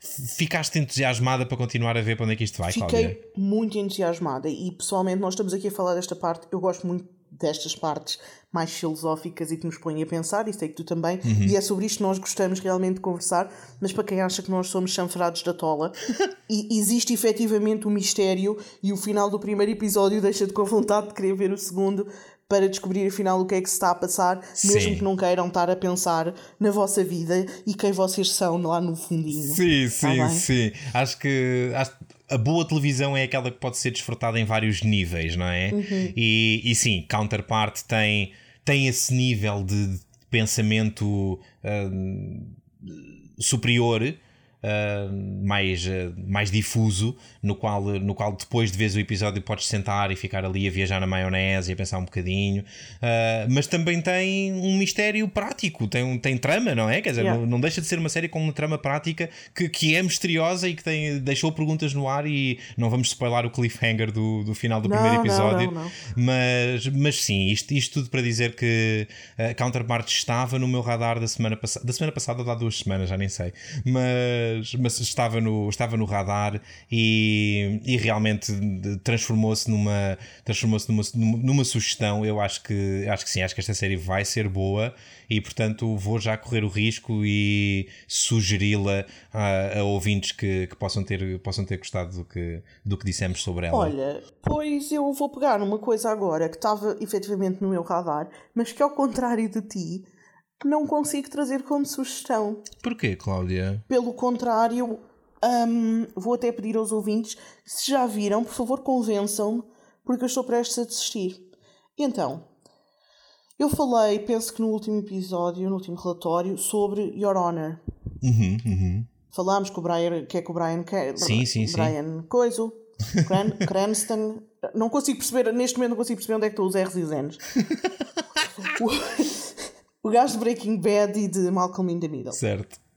Pronto. Uh, e falámos um bocadinho sobre a história, não é? Tipo, o filho dele atropela um gajo, ele é juiz e é tipo todo moralmente bem ajustado. O filho dele atropela um gajo, uh, mas depois ele descobre que o gajo é tipo o filho do mafioso lá do sítio. O gajo que foi um, atropelado. O gajo que foi atropelado, sim, sim, sim. O miúdo que o filho dele atropelou é o filho do, do mega criminoso lá do sítio. Ok. O que. Aquilo basicamente começa tipo: o filho diz-lhe tipo atropelei uma pessoa, ele diz: Ok, vamos já à esquadra. Só que depois o gajo chega lá e descobre quem era e diz tipo: Nope, porque se calhar vamos hum. morrer. Portanto, é melhor estar quieto. Ok. Uh, e então isto torna-se uma coisa de, por um lado, ele é muito. Um, pronto, é muito moralmente uh, acertado, por outro lado, e é juiz, não é? Uhum, uhum. Mas por outro lado, ele está a querer encobrir o crime que o filho cometeu. Um, atenção, não foi de propósito. Ele não matou o outro de propósito. Sim, sim foi sem querer, mas atropelou e depois basou. Sim, e, todo, portanto, todo, só, assim. só, para dar, só para dar o alerta, desculpa Cláudia, todas as coisas Sim. que tu disseste até agora estão no trailer da série, Exato. portanto na, nada do que tu disseste até agora foi spoiler, é spoiler. Sim, sim, e, e, acho que vais conseguir manter-te manter assim. Sim, sim, sim, okay. sim, não, não, okay. não vou, é, é só spoiler.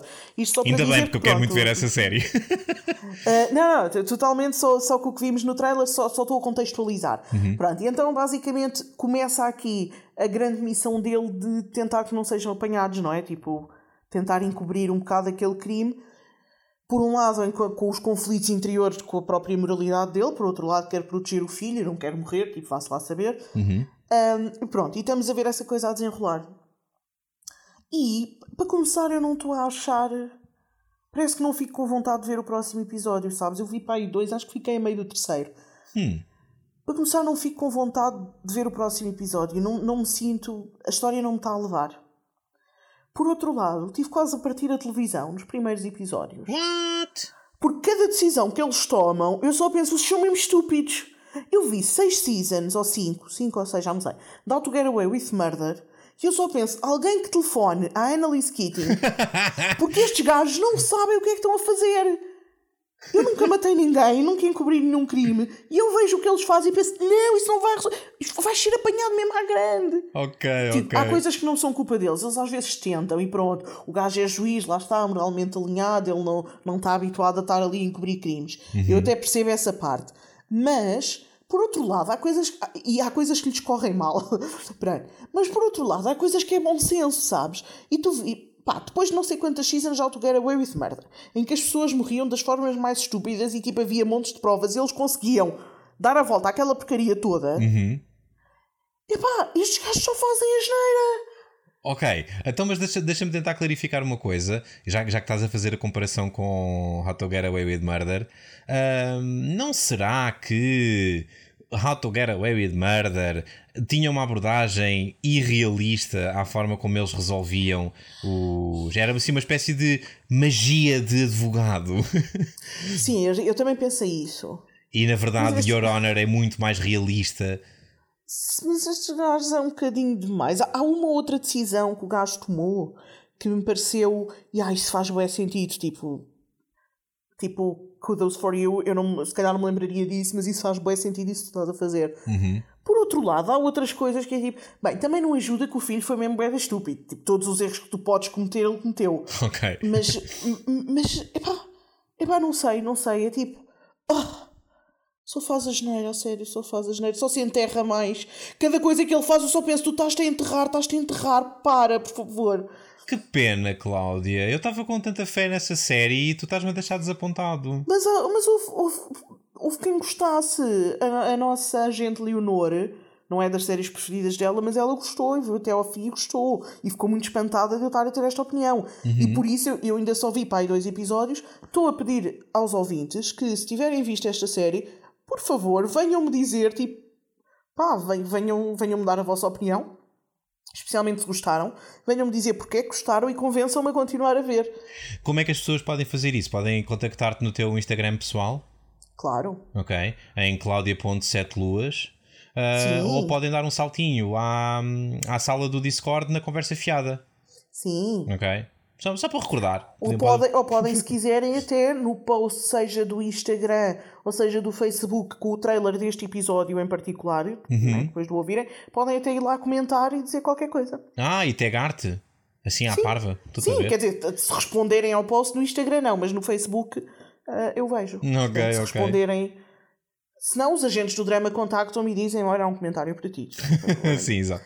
O departamento de, de recursos humanos. Departamento, do... sim. Marketing e publicidade, gestão do, de redes sociais, do drama. Do, do um, drama. Olha, eu vou. Eu não me vou deixar abalar pela tua opinião sobre a série. Porque eu gostei muito do trailer, fiquei muito interessado e, e sei que esta série é uma adaptação de uma coisa sueca e, uhum. portanto, isso tende a significar qualquer coisa de bom. Uh, portanto, o, o, original é tão bom que os americanos quiseram fazer uma versão sua. Uh, se calhar o original é melhor.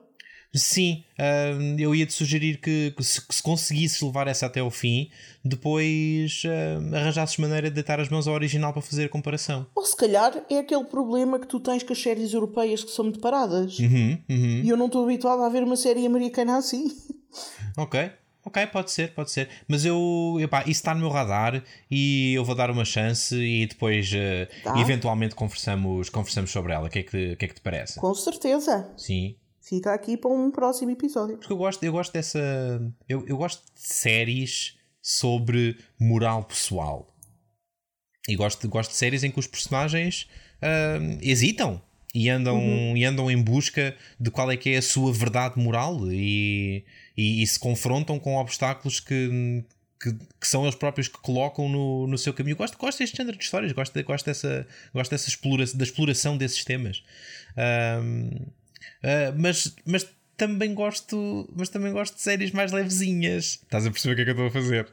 Estou precisamente a perceber o que é que tu estás a fazer, mas acho que não precisavas desse mas. Porque eu ia te perguntar agora Sim. O, o que é que tu tens a dizer sobre a um, Jessie, Jéssica, que agora é Jéssica, e que deixou as amigas porque o high school é uma jungle. tu vais ter, vais ter, eu acho que estou a perceber o que é que tu estás a fazer, mas vais ter que clarificar isso, porque senão os ouvintes ficam completamente a anhar, Cláudia. Então, o Sousa há pouco disse que houve duas séries esta semana que nós vimos os dois. E uma delas foi Counterpart, já falámos sobre isso, e a outra foi uma série para adolescentes da Disney. Uhum. Porque nós é assim. nós, nós é dramas filosóficos e verdades interiores ou adolescentes na Disney. É o chamado marcha tudo. Não há meio termo. Uh, e então, o Sousa já me tinha dito: Ah, Cláudia, tens que ver que isto é muito bom. Feito para ti a tua cara. Sim. E, eu fui ver. Fui ver, estava assim descontraídamente e pensei: Ah, queria uma coisa aqui só para me entreter 20 minutinhos, vou ver isto. Que é uma coisa que se chama Diário de uma Futura Presidente. Uhum, né? uhum. Uh, em que a atriz que faz Jane the Virgin é presidente. Essa parte acho um bocadinho irrealista porque ela ainda é muito nova, é só por isso, não é por mais nada. Uhum. Uh, mas de resto, o casting está brutal. Uh, mas ela não interessa para nada, porque na verdade o que nós estamos a ver é, é que ele começa com ela a ler o diário dela do high school e portanto nós estamos a ver a parte toda de quando ela andou na escola, não é? Middle school, não é high school, middle school. Ou seja, a série abre com uma cena com a presidente dos Estados Unidos da América uhum. uh, a ter, um, portanto, uma cena passada suponhamos em 2035 ou coisa que o valha, e de repente temos um flashback, e durante esse flashback passa-se a totalidade da série. Yeah. Ok. Podes continuar. Um, quando ela tem, eu diria para uns 12 anos. Sim, por aí, sim. Eu acho que ela está. Eu acho que ela está no oitavo ano. Não, ela está no sexto. Ela está no sexto? Sim, sim. Ela está no sexto ano. Ah, pois está, sim, sim. está, pois está, pois É está. o primeiro ano da middle school. Sim, portanto, portanto tem ali entre os 12 e os 13. Sim, tem porque. hum, n- não é spoiler, mas quando termina eles dizem que vai começar a season dos bar mitzvah. Uhum. Eu acho que isso é lá para os 13, não é? Ok, ok. Acho que sim, não, desculpem, não, não sei muito sobre isso. Hum, eu acho que elas têm 12, estão no sexto ano.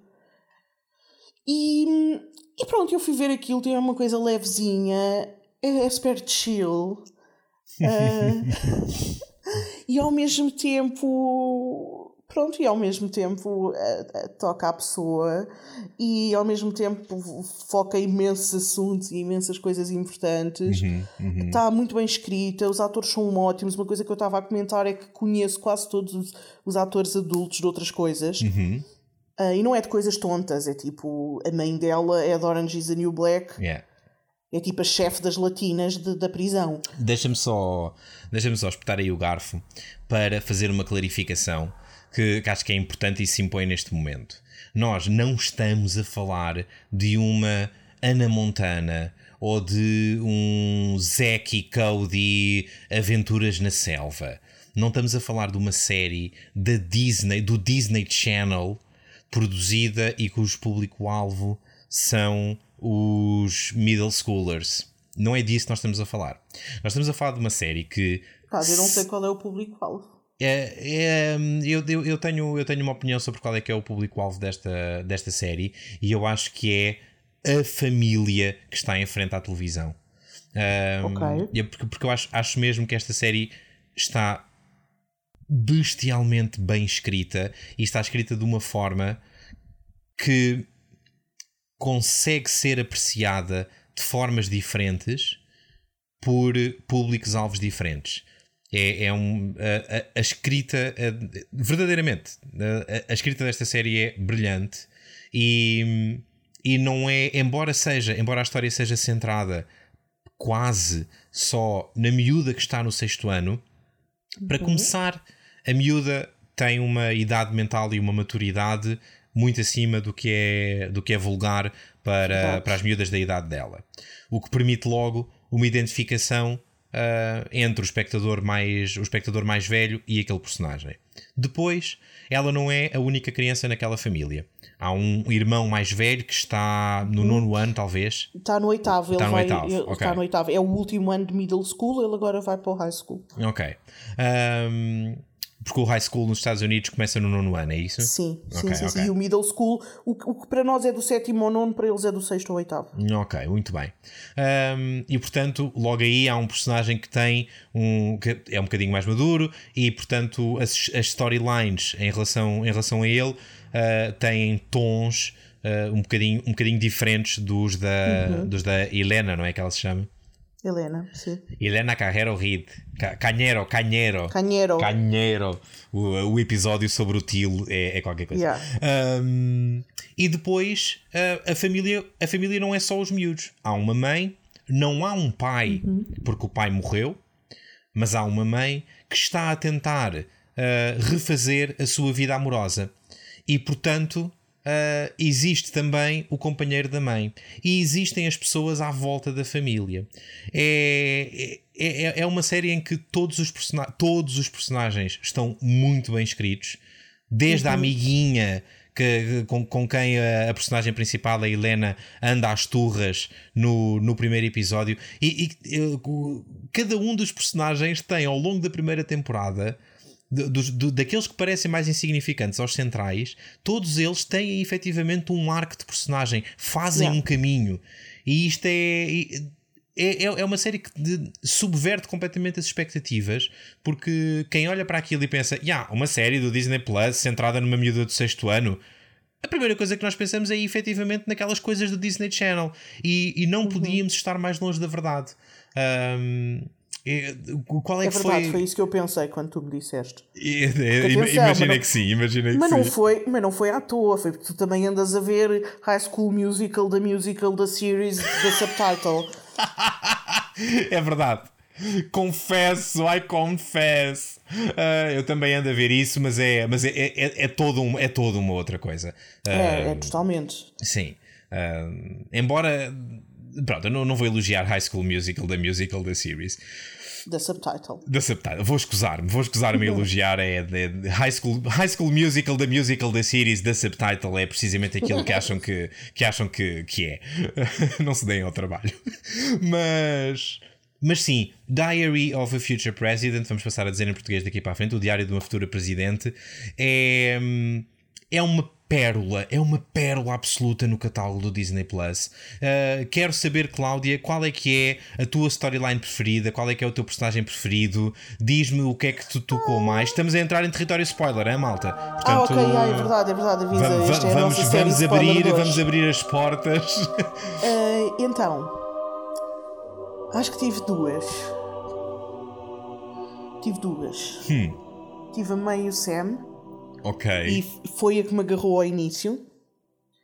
Foi a mãe, em particular, na parte do, com o Sam. Sim. O Sam é o, é o e, namorado que, que é também, é, que também é colega lá do trabalho, né? Sim, okay. sim. Um, e, e, também porque, assim que eu. Lá está, tu tinhas-me dito que aquilo era com a Jane da Virgin, porque tu sabes que eu gostei muito de ver Jane da Virgin. Uhum. E assim que eu começo a ver, tipo, ah, olha a Jane the Virgin. Aliás, assim que eu vi o, o, a imagenzinha lá no Disney Plus, né? Sim. Eu disse assim: esta normal não me disse que era com esta. Que é lá a chefe das latinas do Orange is the New Black. Sim, sim. Gosto muito dela. E portanto, obviamente, foi a pessoa a que eu me agarrei logo, foi a mãe. Uh, e depois a storyline dela com o Sam. A partir do meio comecei a ficar mais confortável com eles e depois, obviamente, acontece o, o grande plot twist, que não é propriamente um momento de plot twist, é tipo toda uma coisa que te mantém agarrado ao ecrã, uhum. que é a história do Bobby. Uhum, uhum. E para mim, pronto, para mim agora é a história do Bobby. Mas tu sabes que eu tenho, eu tenho um fraquinho. Uh, pronto, eu tenho um fraquinho por estas histórias, é uma coisa que eu tenho. Quem nos ouve em Roswell sabe. Uhum. Portanto, spoiler alert. Estamos, a, estamos uh, a falar eu... de uma história de, de descoberta da sexualidade. Sim. Certo. E, epá, é tão. É tão está tão bem escrito. A forma como ele que tem 14 anos ou 15 ou não sei o quê uhum. e se está a descobrir. E nós descobrimos ao mesmo tempo que ele, ninguém yeah. te diz, ninguém te mostra. Tu, as confusões que tu tens e aquela sensação de para onde é que isto vai, uhum. acho que é uhum. exatamente aquilo que ele sente. Um, e é tipo. E começa, na minha opinião, pelo menos foi aí que eu senti começar quando ele vai beijar a Mónica com Y para o armário. Sim. E sai do armário e ela está toda entusiasmada e ele está tipo com um ar bué aborrecido e tu pensas o que é que aconteceu? Alguma sim, coisa sim. de errado se passou ali. Uh, e eu não sei o que é, eu quero saber o que é. Sim, sim, sim. E, pá, e é engraçado porque, porque não é uma. É, essa cena em particular, tu. Eu, eu, pelo menos eu senti isso e penso, penso que tu sentiste também. O, o, a tua mente não vai para o indivíduo estar a descobrir que não é straight. Era isso que eu te ia perguntar, sabes? Eu ia te perguntar isso precisamente, eu ia te perguntar, porque eu, eu não vi isso, uhum. mas eu, eu, sou uma mulher hetero e portanto é mais difícil para certo, mim perceber. Certo, certo, Não e, vi, portanto, não eu, vi, Cláudia, não, não de eu, todo. De eu todo. pensei, eu pensei assim, o que é que aconteceu ali que ele, pronto, está a dizer aos amigos, sim, sim, ela beija bem, mas claramente alguma coisa aconteceu que ele ele não se está a sentir bem com aquilo, mas é só porque não gosta dela, tipo, ele tem 15 anos, o que é que está a passar? Certíssimo. E de, eu, eu, pensei, eu pensei, ok, se calhar ele não gosta dela. Eu pensei, se calhar ele está a ter questões de confiança acerca da própria performance. Se calhar ele acha que não beijou bem e, portanto, está completamente dentro da sua cabeça e uhum. portanto não e pensei pensei ok se calhar é isto se calhar vamos ter uma história em que a, a moral da história no fim deste episódio é uh, tu tens que te soltar e viver as tuas experiências sem estar demasiado preocupado racionalmente com as coisas quando elas estão a acontecer pensei que era capaz de ser uma coisa deste género yeah. não, não não me passou pela cabeça que que fosse isso que, que estava a acontecer a, a, ao personagem. Pronto, eu, na altura pensei, será que, será que sou eu? Porque, porque nessa altura, nem, pronto, nem liguei, lá está. Pensei, está bem, dramas de adolescente, foi beijar a rapariga pela primeira vez e tipo, alguma coisa lhe passou pela cabeça. Uhum. Mas lá está, nunca pensei, nunca pensei que fosse isso que ele ia descobrir. E depois tens o um momento um, Sim. do armário. Sim não li, não li, não li de todo a cena, não li, não li esse momento muito afórico dele, dele estar a sair do armário nesse momento. Agora que olho para trás, yeah, se calhar tem a sua graça pensar que, que essa pode ser uma segunda leitura divertida, mas, mas de todo não, não, senti, não senti nada disso na altura. Nada. Não, eu por acaso, eu pensei, essa foi a primeira vez em que eu pensei, será? Que foi quando eles trocam aquelas palavrinhas de ah, até foi chill estar aqui contigo e não sei o quê. Uhum. E depois há assim um momento em que ele olha para o Liam de forma esquisita. Uhum. Fica assim a olhar para ele e coisa. E depois vem a amiga da mãe e abre a porta. E depois, pronto, ele começa a ir descobrir. Mas esta parte do mundo afórico, tu já não te lembras, se calhar esta cena há mais tempo. Mas a amiga da mãe faz essa piada depois com a namorada. Uhum quando lhe conta, ela diz: Eu apanhei-os no momento e eles estavam tipo literalmente dentro do armário. Tipo, ok. Um, mas mas a, for a, forma como ele vai descobrindo, quando ele, as cenas dele a falar ao espelho com a bola que o outro lhe deu, é tipo. Sim, sim, sim, sim. Estão, não, estão, o, o ator é fixe. Uh, acho que soube, soube vestir bem o personagem e, yeah. e, e não é. Uh, não é o tipo de história de descoberta da tua orientação sexual uh, minoritária, não é o tipo de história a que estamos habituados. Não é uma yeah, história é de. Não é nada clichê. Sim, não é uma história de, de revolta, de confronto, em que, em que em algum outro lado há oposição e resistência uhum. e a pessoa tem que se afirmar. Uh, não é. E eu acho que aquilo que faz muita diferença para a história deste personagem e acho que é, um, é, um, é uma coisa que é tão verdade na série como na vida, são as pessoas que existem à volta dele. O facto de. Há, há mais do que isso, deixa-me só dizer, acho que não há resistência à volta e mesmo dele próprio, ele, ele está a descobrir, mas tu não o sentes um, a enterrar aquilo uhum. que está a descobrir, uhum. tu não o sentes com vergonha daquilo que está a sentir. Sim. Ele, ele tem inseguranças e tem dúvidas como qualquer adolescente quando se começa a interessar por alguém. Sim. Não é. Ele é de género. Quando o vês ao espelho e quando ele diz Ah, será que eu sou. Ele não termina a frase, certo. mas está com aquele ar de chill. Tipo, pronto, ok. Tipo, estou a descobrir isto acerca de mim. Sim, sim, sim, sim, sim. É. é... É, é, é curioso, sim, tem, é curioso. Tem é curioso. tudo a ver com as pessoas à volta dele. Eu acho que sim. Ali o papel da mãe, uh, provavelmente com o papel que o pai teve, mas agora também do Sam. Uhum. Um, a, a naturalidade com que ele está com a amiga da mãe e com a namorada, tipo, pronto, é, é, é uma coisa é uma coisa normal, é uma é coisa isso, é isso. banal para ele. É isso. Tipo, é uma coisa que é uma coisa que acontece e, e, essa é que é a chave. Às vezes é preciso ter cuidado com as palavras. Um, é, é, é uma coisa tem que ser uma coisa natural. É uma coisa que uhum. acontece menos vezes. É efetivamente um, um uma orientação sexual minoritária, uh, uhum. mas, não, mas não é por isso que é anormal, não é por isso que tem que ser vivida e descoberta com. Uh, com conflito, não, não tem que ser uma uhum. tragédia.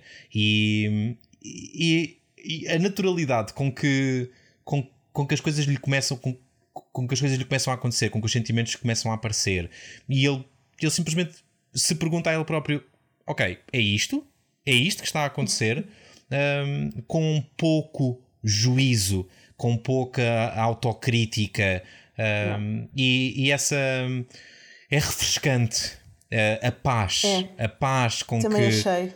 com que ele aparentemente a, a, a, temporada termina com com o personagem a, a decidir que olha eu não, eu não tenho a certeza do que é que está a acontecer, mas o que quer que seja que vá acontecer, eu estou tranquilo porque tenho uma família à minha volta que me vai apoiar.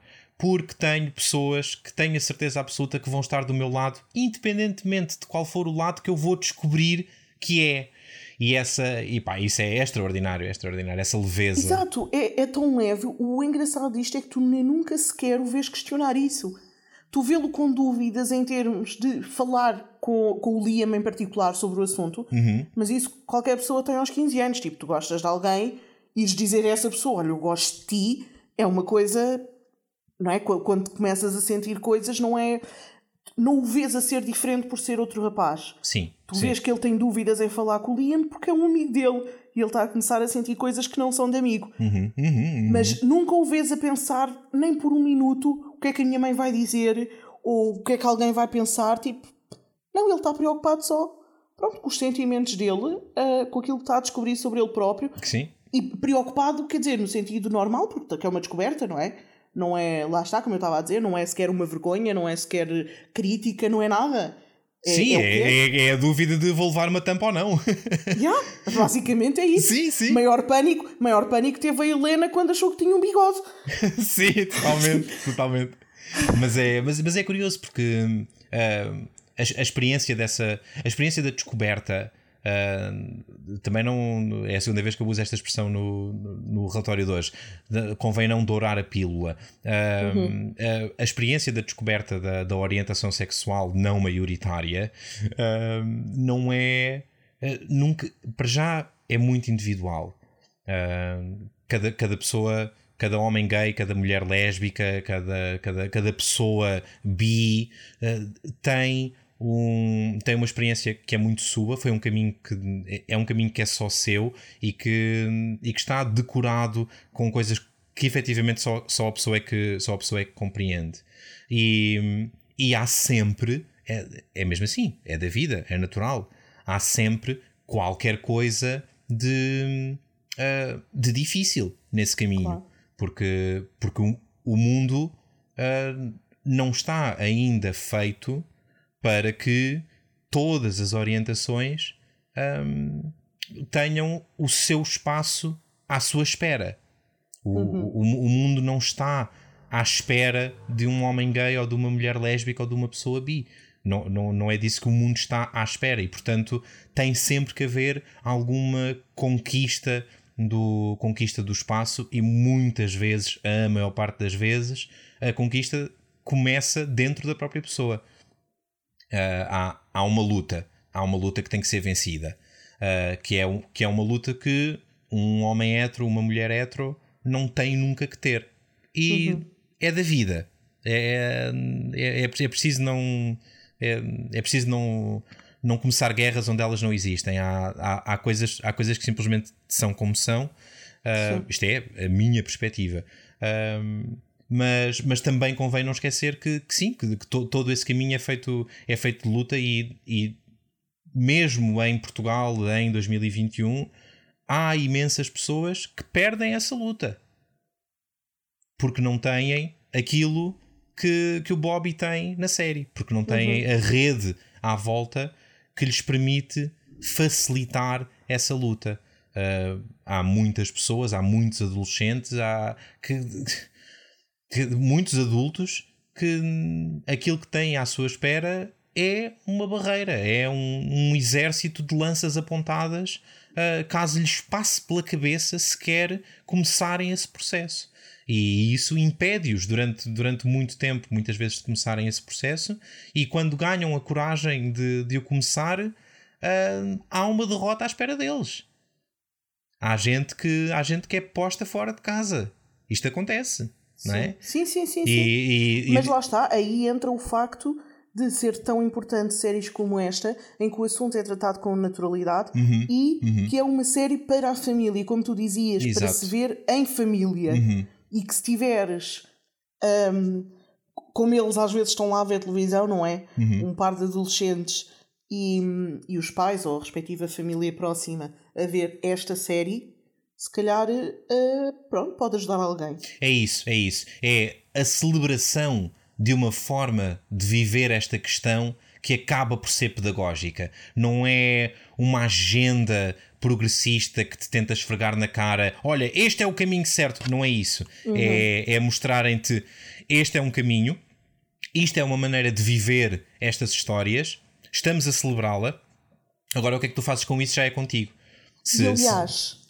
É, é, engraçado que nós ainda não vimos uh, tudo, há de ser na segunda série, na segunda season, espero, mas apesar do Bobby estar a descobrir com tanta naturalidade, nós temos, por exemplo, a colega da mãe, a amiga da mãe e a namorada que estão a montar uma cama extra Uhum. Porque os pais de uma delas vão lá à casa uhum. e não sabem que elas são namoradas e elas vão fingir que são roommates. Uhum.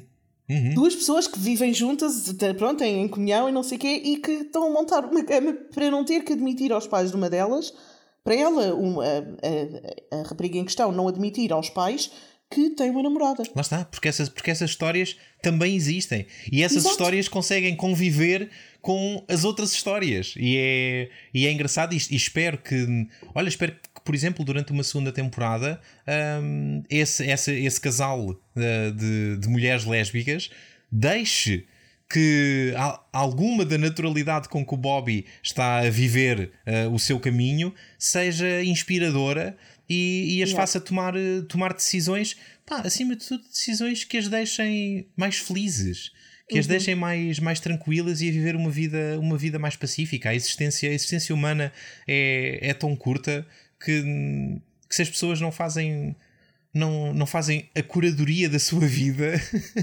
estão a desperdiçar eh, aquilo que é potencialmente a única oportunidade que têm. E, portanto, uh, sim, espero que, espero que esses personagens, uh, espero que esse seja o caminho desses, desses personagens. Em relação à personagem, nós estamos aqui a falar das personagens à volta e ainda não falámos sim. propriamente da, da Helena. Uh, não, mas a, a Helena é interessante, mas eu até ia alertar os ouvintes que efetivamente isto não é tudo à volta do Bobby, pelo ah, contrário, exato, nós exato. estamos aqui a focar mas que roça outros temas, mas por acaso ia buscar a meio o Sam. uh, porque, por exemplo, epá, toda a gente ali tem tipo algum dilema e tem que tomar decisões e tem que repensar a sua vida. Uhum. Por exemplo, a história do Sam, o Sam, apesar de ser divorciado, ele não tem filhos e de repente estar a namorar com a Gabi. Certo. E estar, estarem a assumir uma relação mais séria pode, uh, pronto, significa que de alguma maneira ele vai ter que ter uma postura parental com, aquelas, com aqueles dois adolescentes. Uhum, uhum. E a questão dele é: será que eu estou preparado para isto? Para de repente ser, filho de, ser pai de filhos que não são meus. Uhum. Um, e, e esse é um tema interessante e é acho que é um tema super atual. Naquele caso, a Gabi é viúva, mas nos tempos que correm, em que muitas famílias se separam e voltam a casar e por aí fora, e que um, há muita gente que tem guardas partilhadas dos seus filhos e dos filhos da pessoa com quem mora. Sim, sim, sim. E, e, e lá está, é assim, não querendo substituir ninguém, temos todos que.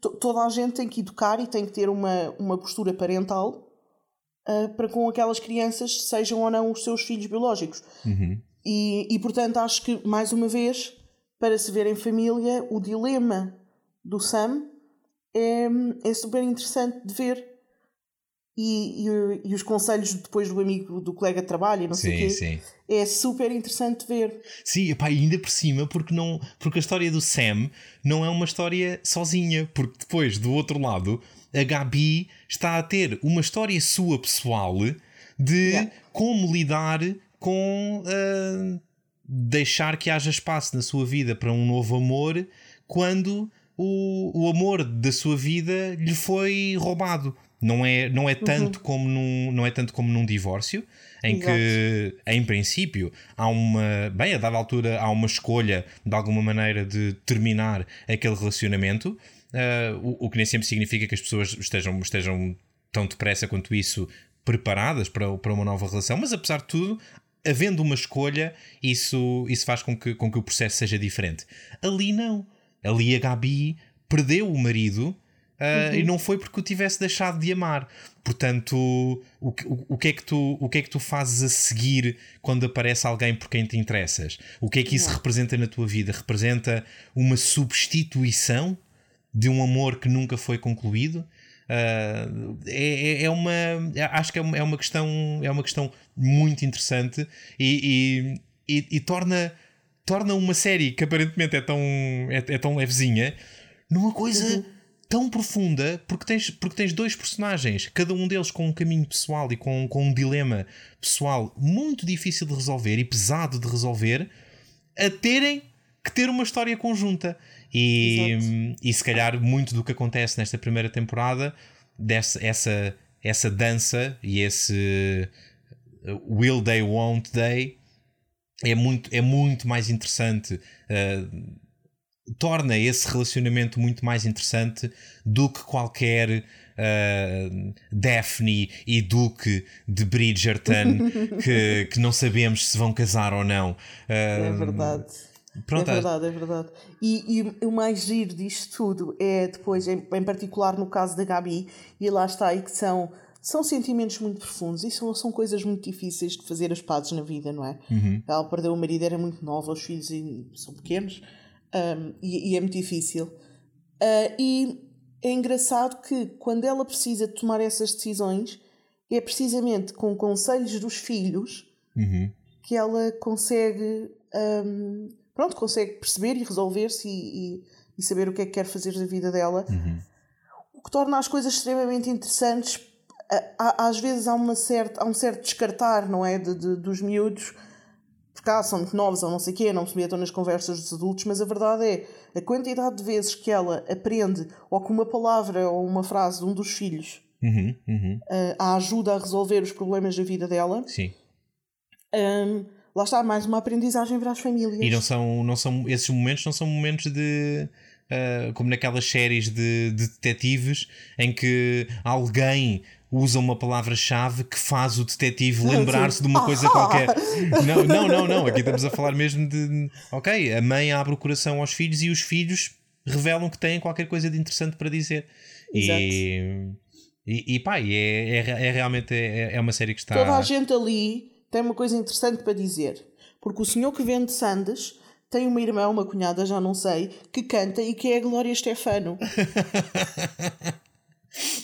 Uh, ok. Uh, hum, eu acho que acho que uh, as, as histórias dos as histórias dos personagens estão todas muito bem escritas e, e depois há e depois há temas de há temas de discriminação que uhum. às vezes estão só lá atrás outras vezes tomam o lugar central dos, dos episódios e nunca a mim dir-me-ás se sentiste o mesmo ou não nunca senti que fosse forçado, nunca senti que fosse, olha, pronto, lá estão eles a puxar à vitimização de não sei quê. Não, acho que é tudo, é, não, sempre, não, é não. sempre tudo lidado com, com bastante higiene e realismo.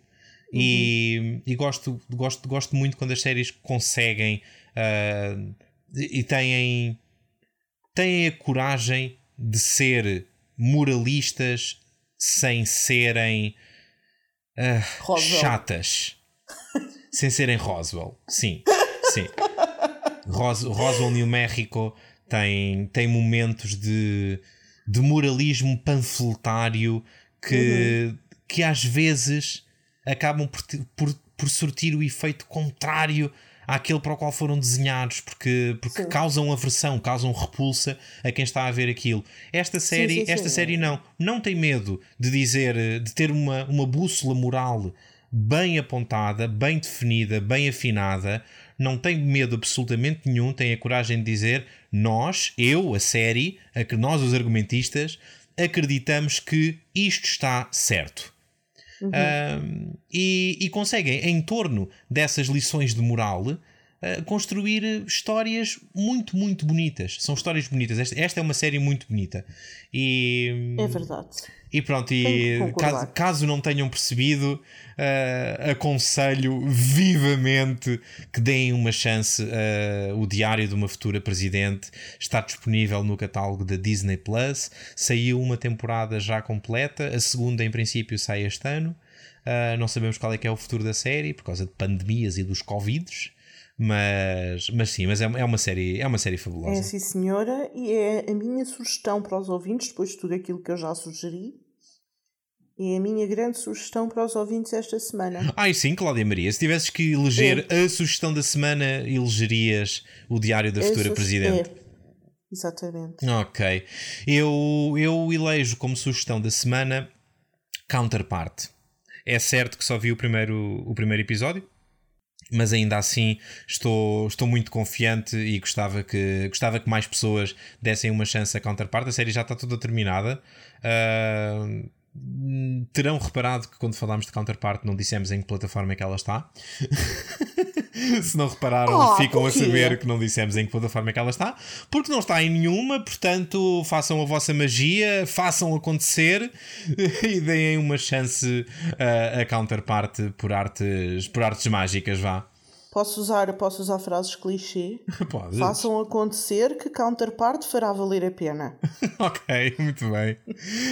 Um, para, além de, para além das outras coisinhas que, que possam eventualmente estar no radar, houve, nós, como, como, já, como já falámos há pouco, esta semana foi o Guia do Drama, aquele evento fantástico que nós fazemos no servidor do Discord, e hum, houve algumas séries que eu tirei de lá e que estão, não estão exatamente a fazer pip no meu radar, mas, mas estão claramente lá ao longe, a vir a caminho. Uh, são três, e uh, por nenhuma ordem em particular, The Watch, a adaptação de, dos livros de Discworld do Terry Pratchett.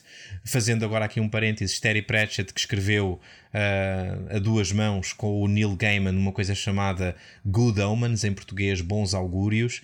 É um, é um livro pequenino sobre o fim do mundo, uh, mas muito, muito divertido e foi adaptado o ano passado para uma série uh, com o. Como é que ele se chama? Cláudia, ajuda-me. O Michael Sheen e o David Tennant. Muito bem.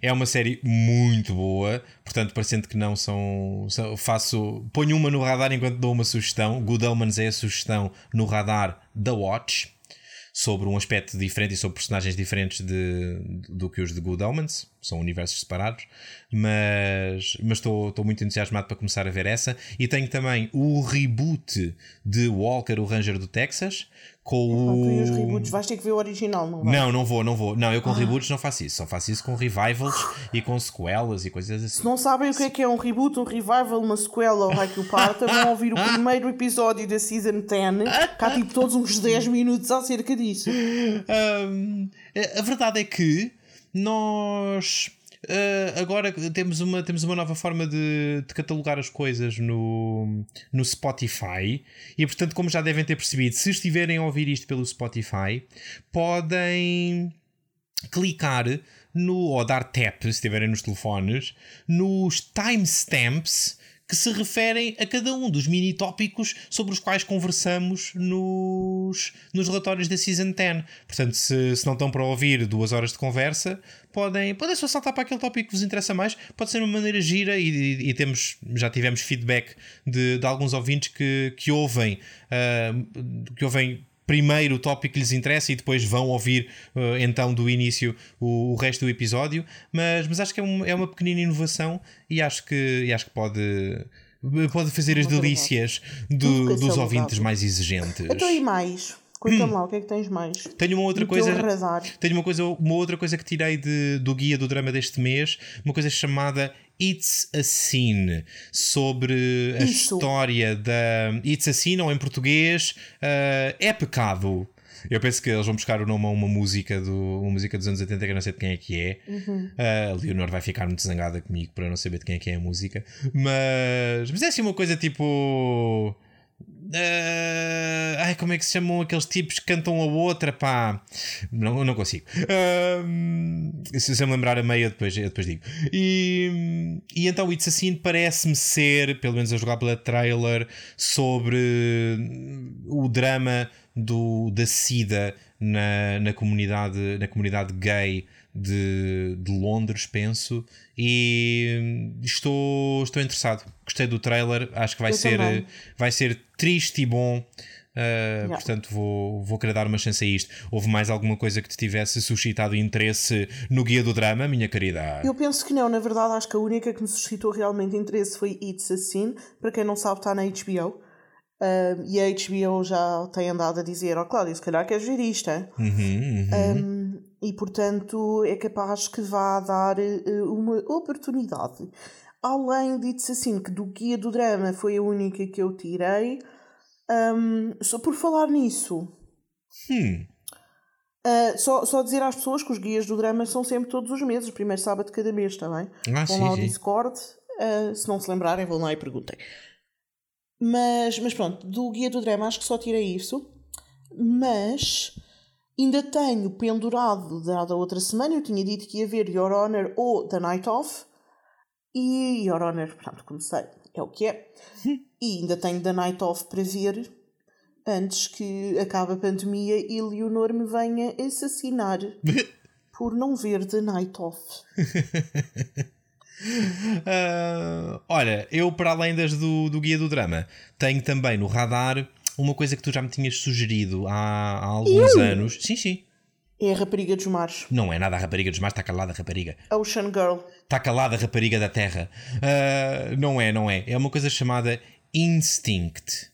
Ah, Instinct, eu vi. Está na hora, está uh, na altura de dar uma chance a Instinct. Uh, não estou à espera de uma coisa extraordinária, mas estou à espera de uma coisa que, que me entretenha. E para a semana, certamente darei conta de, do que é que achei de, de Instinct.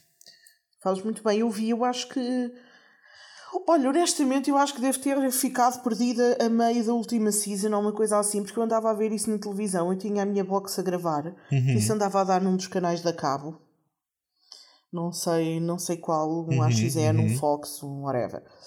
Um, eu tinha a minha box a gravar e depois alguma vez devo ter perdido algum episódio e depois parei e então fiquei com um pai meia season pendurado. Ok. Ok.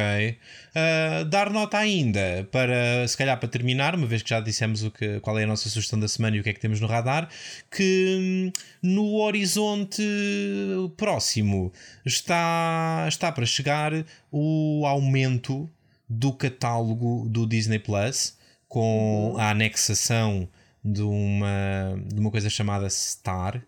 Uh, imensos conteúdos Uh, muitos deles produzidos até em parceria com estúdios de estúdios que entretanto passaram a pertencer à Disney e são subsidiários e pronto, assim da família Disney vá, mas também coisas da família Fox, dado que a Disney comprou, comprou a Fox. Uh, muitas dessas coisas que não tinham propriamente lugar no catálogo da Disney Plus uh, original, porque, porque a Disney Plus tem aquela coisa, o brand daquilo é ser uma coisa familiar e, e, e pouco edgy, Uh, agora sim, agora tem um lugarzinho, vão passar a ter um lugarzinho na, na Star que para quem já fez a subscrição continua, não, não, tem, que, não tem que pagar a subscrição anual do Disney Plus, não tem que pagar mais nada, mas que hum, para quem faz, por exemplo, o pagamento por mês, em vez de ter feito a subscrição anual, vai significar um aumento de, de poucos euros na, na mensalidade. Uh, mas, epá, deem uma vista de olhos ao catálogo porque pode ser que concluam que, que compensa. Uh, eu, francamente, acho que neste momento uh, eu já achava isso antes, e então agora com, com a anexação da Star. Uh, acho que o catálogo da Disney Plus é o melhor catálogo das, das plataformas de streaming disponíveis mas, mas eu também sei que tenho, que tenho um ponto de vista muito enviesado porque, porque sou completamente fanboy de, dos franchises da Marvel e da Guerra das uhum. Estrelas uhum. e de marretas e de adoro os filmes da Pixar, todas essas coisas uh, são, são um bocadinho a alma uh, ou a espinha dorsal do, do catálogo do Disney Plus e portanto para mim mataram completamente a concorrência, mas com, o, com a Star a plataforma começa a ter uma oferta que, que faz sombra às Netflix uhum. e às HBOs e às Amazons. Deixa-me só esclarecer aqui os ouvintes que eles podem não ter percebido. Uh, ninguém lhe paga. ele, ele não está a ser pago para dizer isto, eu posso, eu posso confirmar. Acreditem. Ou está, olha, não me contou. Ele, ele não, nós não temos patrocínios da Disney, portanto, subscrevam Disney, Netflix, HBO, Amazon Prime se quiserem. Façam o que entenderem, ou não. Um, nós não temos patrocínios de lado nenhum, não vão ganhar nenhum conteúdo exclusivo dos agentes do drama quando, quando, quando assinarem a Disney Plus. Um, ninguém lhe paga, é mesmo. Pronto, é o que, eu não preciso que me paguem porque eu sou uma pessoa que fala do coração. Eu se gosto de uma coisa, publicito-a. Pronto, sim, está bem, ainda bem. e olha, uh, para terminar com chave de ouro, gosto muito de ti, Cláudia. Gosto sempre oh, muito destas, destas conversas e, portanto, sim, vou publicitar-te. Se, se gostam, como eu, de ouvir, de ouvir a Cláudia conversar sobre os seus consumos televisivos, esperem pelo próximo relatório de Season 10, porque nós vamos cá estar os dois para, para continuar nesta aventura uh, no nosso podcast habitual, que é também o vosso podcast, Os Agentes do oh. Drama. Ah, eu estou a ficar bom nisto da fleirice, ó Cláudia. Ah, estás sim, senhor, é verdade. Que nada, já vais dizer que fazes isto tudo pelos ouvintes. Nunca na vida eu detesto-vos. Vá, olha, beijinhos, ouvintes. Tchau, até para a semana.